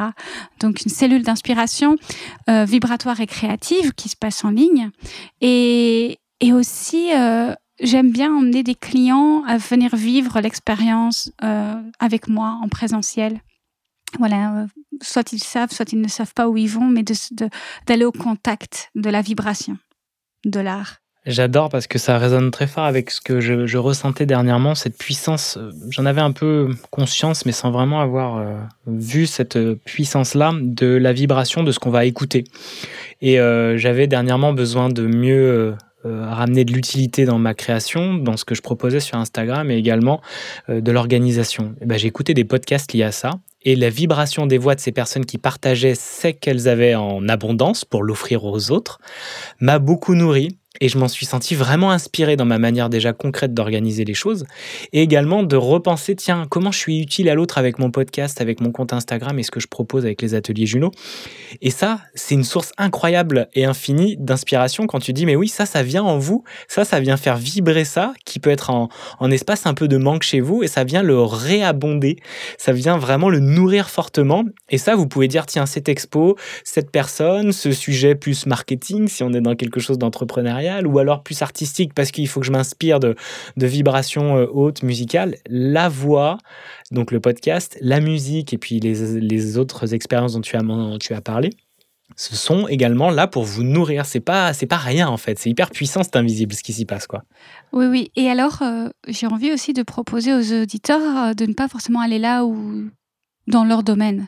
C'est-à-dire que c'est pas parce qu'on a besoin de conseils en marketing et d'être inspiré en marketing qu'on va aller voir des pros du marketing euh, dans un domaine très marketeux, etc. On peut aller voir ce qui se fait aussi au niveau marketing dans un domaine qui ne concerne pas. On peut aussi se nourrir d'une œuvre d'art et, et encore une fois, moi, je suis toujours bluffée de comment, en voyant par exemple un spectacle sur scène, ça vient me recharger, me nourrir et, influer aussi, euh, bah, soit ma création personnelle, que ce soit un podcast ou autre chose, mon entreprise, parce que juste ça m'a rechargé, ça m'a nourri, ça a nourri mon imaginaire, ça a ouvert des perspectives. euh, Tout ça, c'est au niveau presque, c'est invisible, mais ça se ressent. Tout à fait. Et c'est pas parce que vous ne le voyez pas que ce n'est pas là. Donc euh, vraiment, euh, prenez-en conscience et goûtez ça. Et, même par curiosité, moi, j'ai souvent écouté et appliqué, puis ensuite, vous goûtez ce que ça crée en vous avant de dire je juge et je le fais pas parce que ça me paraît con comme idée. Et vraiment, bah, d'aller euh, d'aller tester des choses. Et je propose un peu des petits pas en ce moment sur les stories. Et, dans la créativité, c'est par exemple, j'avais mis euh, aller prendre un magazine au hasard dans une presse. Aller vraiment tirer ce truc et partager, ouvrir un univers que vous ne connaissez pas du tout, peut-être même qui vous rebute, mais pour voir comment fonctionnent d'autres schémas. Qu'est-ce que ça révèle en vous? Quels sont ces miroirs? Et vu qu'il n'y a pas de hasard selon moi, il y a quelque chose d'intéressant si vous mettez l'intention dans cette sélection. Euh, merci, euh, si moi je le faisais, c'est merci univers de me montrer un magazine qui va m'inspirer pour cette journée, puis j'irai le prendre complètement au hasard. J'ai déjà fait ça à la FNAC ou dans des choses, et je tombe sur des livres qui sont hyper intéressants ou qui sont sur, tiens, je serais jamais allé chercher ça comme d'aller poser cette Parce question. Que tout est lié, ouais, ouais. Et tout est lié. Comme d'aller poser cette question à un inconnu. Qu'est-ce que tu me recommanderais? Quel livre a changé ta vie? Posez cette question, osez le faire. Et ça, ça peut déjà créer des relations assez intéressantes. Et également, vous vous emmenez dans des chemins que vous n'auriez jamais imaginés. Et la vie est très bien faite. Donc, euh, goûtez ce hasard. J'adore utiliser le hasard. Et comme je disais, pour moi, il n'en est pas. C'est pour ça que je tire des cartes. C'est pour ça aussi que je viens un peu poser des questions et poser l'intention également dessus. Oui. Et tu sais, c'est un petit peu le fondement aussi de cette cellule d'inspiration dont j'ai parlé et qui commence la semaine prochaine et qu'on peut d'ailleurs rejoindre même un peu après si on écoute ceci un peu après. Mais euh, c'est se dire que moi, je vais vous insuffler des inspirations qui, moi, m'ont fait vibrer et servez-vous-en d'une certaine manière, euh, nourrissez-vous de ce, que je vous partage, mais ça ne veut pas dire prenez-le comme moi je l'ai pris prenez comme vous, vous, ça vous. Et encore une fois, je vais vous apprendre à prendre une information, une inspiration, et comment la prendre pour vous, l'intégrer dans votre quotidien, dans votre création et en faire œuvre après. Tout à fait. Est-ce que l'expérience, elle est propre à chacune et chacun? Et donc, même si toi, tu partages, ah, c'était incroyable, la personne peut dire, bah, moi, ça n'a pas du tout vibré. Par contre, c'est autre chose. Ou alors, voilà. tu montres un tableau à quelqu'un, ah moi j'adore le bleu est magnifique et l'autre qui dit bah non mais moi c'est le jaune dans cette œuvre qui m'a parlé Ouais. tu vois c'est C'est clair. Aléatoire et personnel Donc vraiment l'importance, et moi je le commence aussi euh, dans les ateliers, je propose de faire un mood board sonore avant de se lancer dans son podcast. J'ai envie de faire un podcast sur la cuisine, bah, je vais en écouter 5, 10, je vais voir qu'est-ce qui se fait, ou dans des émissions de télévision, des trucs sur Insta, sur autre, voir comment c'est utilisé, comment ça va m'inspirer, ça va vous nourrir énormément. Il y a une réflexion qu'on peut avoir autour de la copie. Euh, souvent, la copie, elle est un peu dénigrée. Il y a eu beaucoup de choses autour du plagiat, etc. Et moi, je, je pense au contraire que la copie est très importante. Euh, D'abord pour euh, comprendre comment est fait une œuvre, euh, comment est fait un podcast qui vous plaît, euh, le décortiquer. Essayez de le reproduire pour vous approprier certains codes, mais ça ne veut pas dire que à terme vous allez tout garder. Ça veut dire que vous allez comprendre en fait euh, ce qui va ensemble et ce qui vous a plu particulièrement. Tiens, là c'était la tonalité, là c'était l'introduction, la manière dont il l'a amené, la question, etc. Et pareil pour n'importe quelle autre inspiration, euh, œuvre ou autre. Et d'aller se l'approprier dans un premier temps. C'est comme ça d'ailleurs que je me suis remise à la peinture il y a quelques mois. J'ai euh, été inspirée par une œuvre. Je ne pouvais pas me la- l'acheter. Donc, je l'ai créée parce qu'elle m'a om- omnibulée. Je l'ai créée, mais avec euh, mes propres matériaux, mon propre format, c'est-à-dire euh, certainement pas avec la même qualité. euh, et la- c'est pas tout à fait la même chose, mais l'idée, en tout cas, que j'en avais, ce qui avait vibré chez moi, je l'ai remis dans mon œuvre.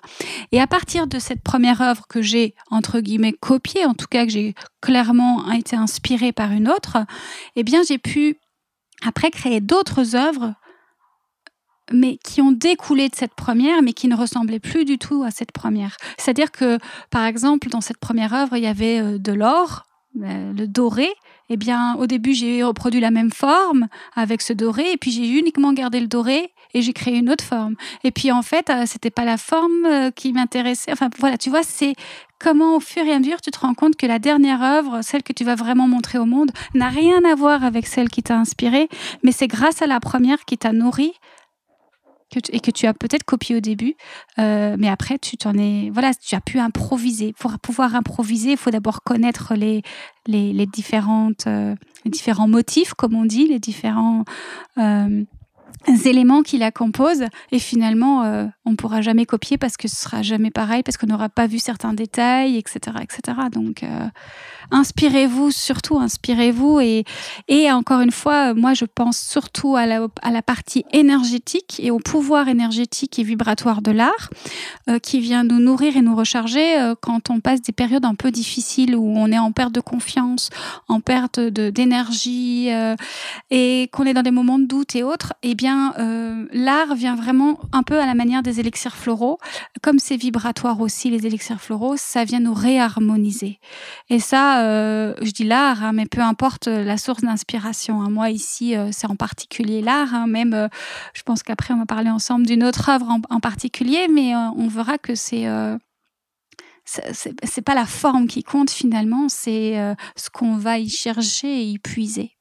Tout à fait. J'utilisais là un exemple d'un, tu sais, les, les, thèses en trois minutes des personnes qui font des concours d'explication de leur thèse en trois minutes. Et c'est l'art du récit pour raconter quelque chose qui peut être assez complexe, surtout quand on parle de neurosciences ou de choses comme ça. Et j'adore parce que c'est aussi, là, je viens y chercher une structure, je viens y chercher euh, un axe et l'art de raconter avec des beaux exemples choisis, de rendre euh, vraiment, de, de, faire une belle pédagogie et de rendre, de faire de la vulgarisation avec des éléments complexes et arriver à le traduire d'une manière limpide pour n'importe qui en trois minutes en plus. J'adore ces exercices. Et ça, pareil, on vient y chercher quelque chose. Ensuite, on vient chercher dans un post euh, Insta comment ils ont construit ou elles ont construit euh, le déroulé. La narration, pour moi, elle n'est pas que dans le son. La narration, elle est dans le doc, elle est dans le film, elle est dans la manière de faire une conférence, elle est dans la manière de faire une émission de radio, dans un post. Elle est partout, en fait, cet art de l'écriture. Et c'est génial de pouvoir effectivement se nourrir de ces vibrations, comme on se nourrirait d'une vibration et d'une fréquence d'une huile essentielle enfin d'une huile essentielle ou c'est pas des huiles essentielles les fleurs de bac mais c'est des élixirs floraux quoi c'est différent. Voilà c'est juste que pour refaire un petit peu la, précision c'est-à-dire que c'est uniquement la qualité vibratoire de la fleur qui va être prise alors que dans les huiles essentielles c'est vraiment euh, c'est aussi euh, les principes actifs et alors que dans les élixirs floraux il n'y en a pas du tout. C'est purement vibratoire. C'est purement vibratoire. Génial merci beaucoup. Les ateliers Juno découvrez votre voix on passe à la dernière partie, chers amis. Le temps file, mais on passe un moment vraiment agréable. En tout cas, pour ma part, je ne sais pas pour toi, Elisabeth. On ne voit pas passer le temps, donc c'est bon signe. c'est très bon signe, c'est le flow et je vous invite, si vous n'avez pas encore goûté, à vous faire d'échanger avec quelqu'un euh, devant un micro. Euh, enregistrer, ça crée quelque chose d'assez unique parce qu'on s'offre un temps. Voilà, on se dit on a deux heures devant nous et on peut échanger on a très très rarement l'occasion de s'offrir ces moments-là précieux et de parler de sa pratique, de parler de plein d'autres choses. Hein. Tous les sujets sont possibles au podcast, c'est ça euh, qui fait sa beauté également. On va parler des recos de l'hebdo, c'est une petite rubrique euh, que, j'aime bien et effectivement c'est une manière de s'inspirer, euh, ces recommandations d'un inconnu, d'une inconnue ou même de vos amis. Et je n'ai pas de jingle, est-ce que tu pourrais m'en faire un s'il te plaît Elisabeth? C'est les recos de l'hebdo. Les recos de l'hebdo. Génial, merci beaucoup. Alors, qu'est-ce que tu nous as recommandé, toi? Qu'est-ce que tu recommandes à nos auditrices à nos auditeurs ce soir? Alors aujourd'hui, euh, je vais vraiment prendre une œuvre qui m'inspire énormément et qui me recharge à la fois. C'est euh, un documentaire, This Is It de Michael Jackson. Ça, c'est un documentaire, on le trouve sur Netflix, je pense qu'on le trouve sur d'autres plateformes aussi. Et et vraiment, ça m'a euh, à la fois scotché, à la fois inspiré euh, la personne, sa personnalité, euh, la manière dont elle crée, dont elle, elle compose son spectacle. En fait, on voit les backstage. Là, pour le coup, il n'y a pas mieux. C'est comme si on te proposait de voir comment on crée un podcast et de voir les backstage et quelles décisions sont prises à quel moment. Et tiens, on va rajouter ci et ça, on va faire ça à un moment. Et on voit toutes les coupes et qu'est-ce qu'on garde, etc. Et puis, on voit le finish et ce que ça donne. Et là, toute l'amplitude, toute la force, la puissance de l'art, euh, voilà, qui vient nous nourrir et qui vient nous recharger. Voilà, moi, j'adore ce documentaire et je ne peux que le conseiller. Pour moi, c'est un grand artiste que je n'ai pas eu la chance de voir sur scène, mais que j'ai eu la chance de voir en documentaire. Et c'est sûr qu'on parlait de, ça en première partie, vibratoirement, l'énergie de Michael Jackson et d'un concert de Michael Jackson devait être quelque chose d'assez exceptionnel. Et euh, ce documentaire, merci de le rappeler, je l'avais oublié, et euh, ça va être une bonne occasion de le revoir, parce que c'est vrai que c'était un sacré, euh, un sacré artiste, et puis que c'était un joli, un très joli documentaire, très inspirant. Donc allez vous nourrir avec, avec ce doc recommandé par Elisabeth. Pour moi, c'est un livre que j'aime beaucoup, que je lis par petits morceaux, qui s'appelle Ces gestes qui parlent à votre place de Joe Navarro et du professeur Marvin Carlins.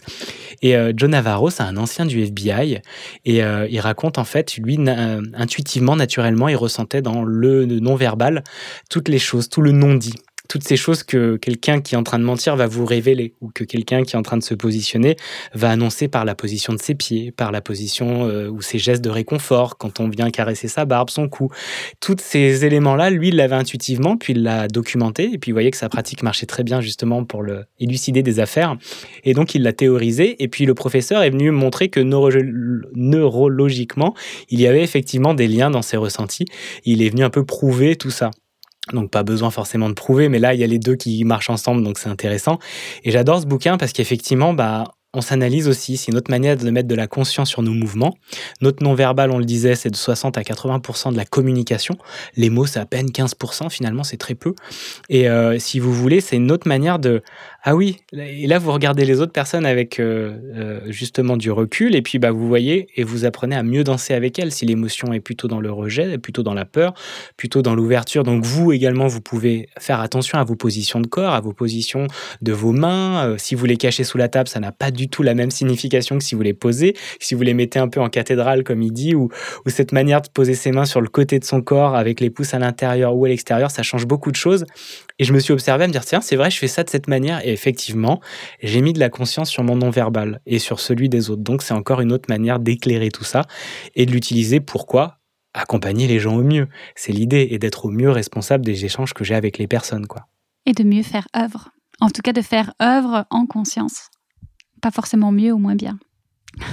tout à fait, tout à fait. En conscience et mieux en tout cas le plus juste et euh, le plus conscient donc euh, euh, le plus harmonieux possible, j'aurais envie de dire. Waouh, c'est chouette tout ça. En tout cas, je trouve qu'il y a un lien, tu vois, qui s'est créé dans toute cette émission finalement avec évidemment une intention de départ, une structure, un axe que j'avais posé, mais finalement nos échanges nous y ont amené à le regarder en profondeur, y aller un peu plus quoi. Très chouette.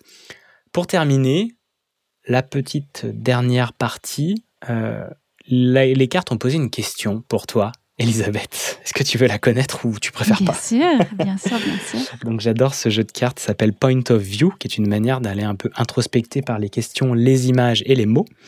Et j'ai demandé aux cartes une question que je pourrais poser à, Elisabeth. Et elles m'ont demandé de lui poser.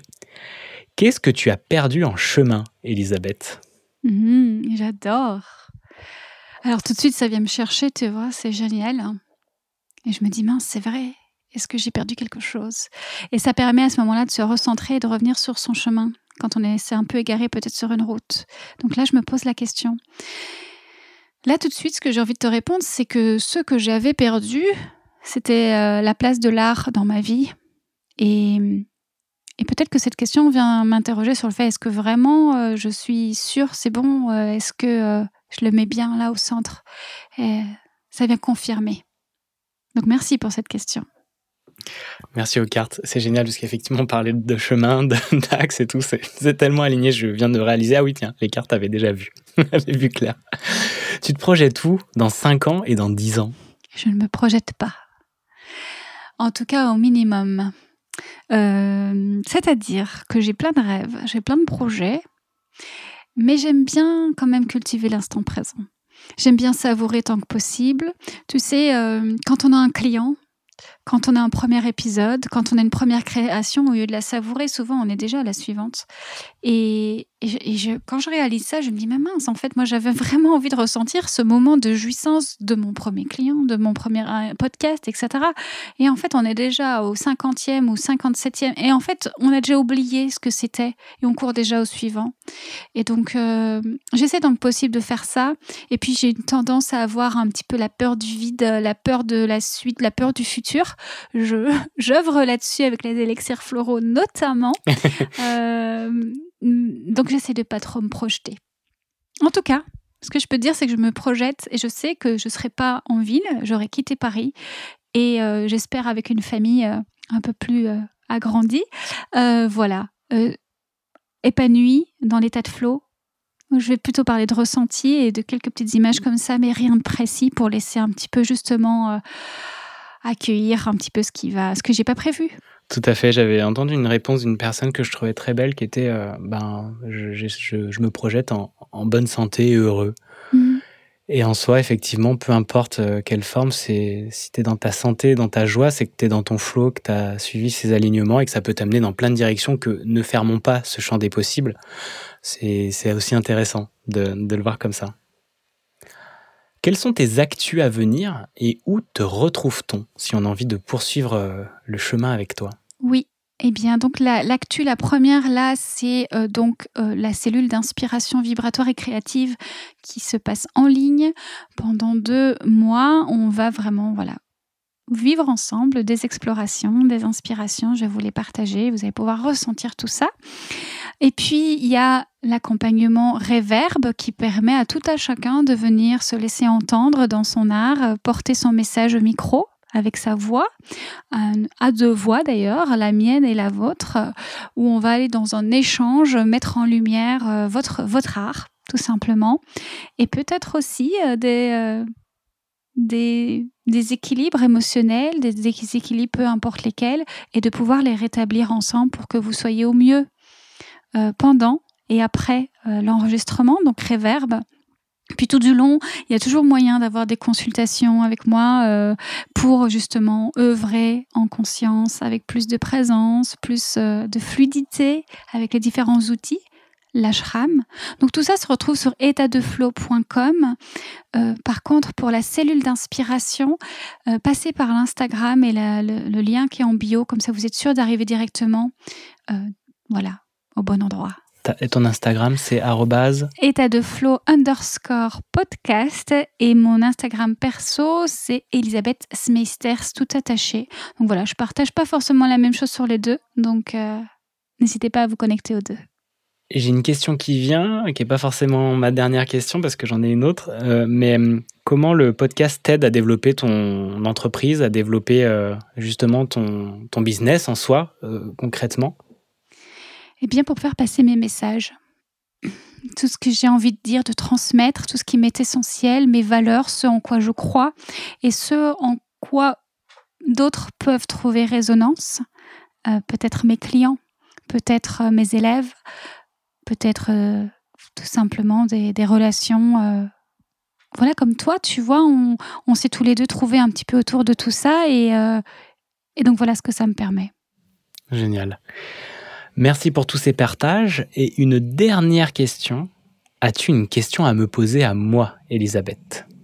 Est-ce que tu veux venir faire un épisode de podcast État de flow avec moi? C'est un grand oui, avec grand plaisir, euh, Elisabeth. eh bien voilà le rendez-vous qui est pris. Je t'envoie une date bientôt. Je te prends au mot. Super, c'est parfait. Merci beaucoup.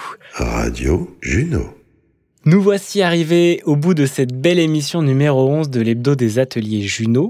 Si vous avez aimé cette émission, partagez-la, recommandez-la, mettez plein d'étoiles sur Apple Podcast et Spotify et venez me faire un coucou sur mon compte Instagram qui est lesateliers.juno.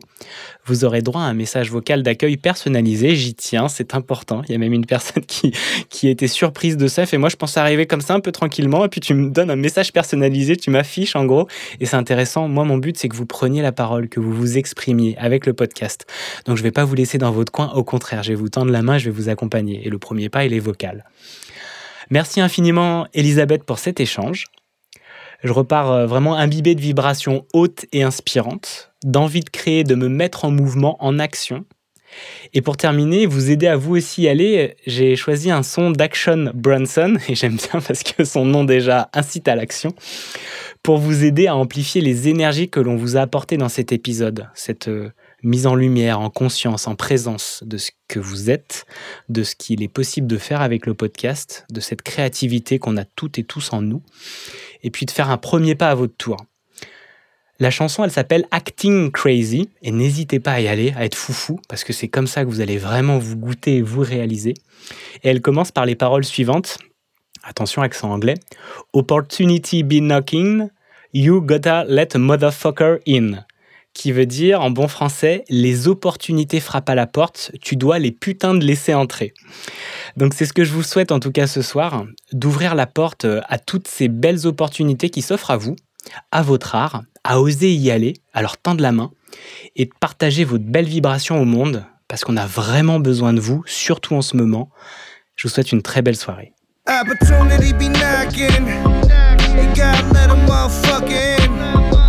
Kiss my mother on the cheek. Tell her that I love her. You ain't gotta worry about a thing, I got it covered. Why you think I'm out here acting crazy? Why you think I'm out here acting crazy? Why you think I'm out here acting crazy? Ma, you know I'm still your little baby. All my life I was a fuck up. Now I pull the truck up. Same bitch stuck up. Now she wanna suck us. See me hanging out the window screaming, what, what? No more tough luck. A different cloth is what I'm cut from. Baby, oh my lord. The cops chasing Bronson in the all white Ford. Shit, I'm on that all night Bitch, I'm alright, but I'm off that raw. I'm in the road, dancing sauce on the top floor. You would swear I'm Puerto Rican, but I'm not, Lord. Hot hoes, every city that we go singing. Heads high, kill what they know. Uh, all I do is eat oysters and speak six languages and three voices. It's Adriatic summers on a sailboat. Don't even try to call, I'm not available for nothing. Unless it's stupid paper. How about the Studebaker with Anita Baker? Uh, opportunity be knocking. You gotta let a motherfucker in. I kiss my mother on the cheek, tell her that I love her. You ain't gotta worry about a thing, I got it covered. Why you think I'm out here acting crazy? Why you think I'm out here acting crazy? Why you think I'm out here acting crazy? Ma, you know I'm still your little baby. Uh, I feel so alive, I think I shit myself. I should kiss myself. I'm staring at the man inside the mirror, the reflection shows a wolf though. Goddamn, I'm still cute, ho. All my women play the flute. Serve me play some melon and prosciutto. Left handed make the fender cry. Count money with a reverent smile, a devil's eye. Half Cherokee and Gemini. Uh, motherfuckers are dumb Pete from Jump Street. And turn your chest plate to lunch meat. I'm in a Humvee, looking like a young me. Now these motherfuckers all wanna be chubby. I switched the season, now the hair's curl. Tan skin, I need a bad girl. Cause James Brown said it's a man's world. In a Trans Am twirl, the burner handle made of pearl. That's just daddy's little girl.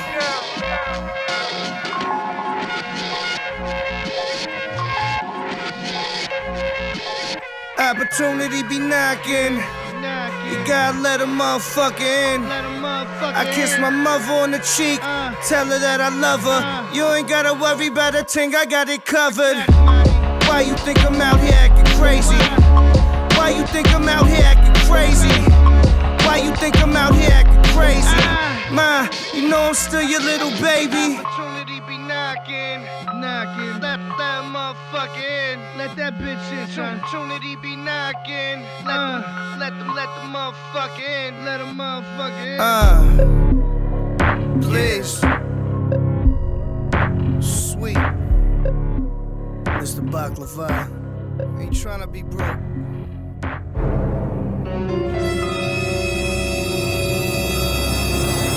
Les Egypto de Radio.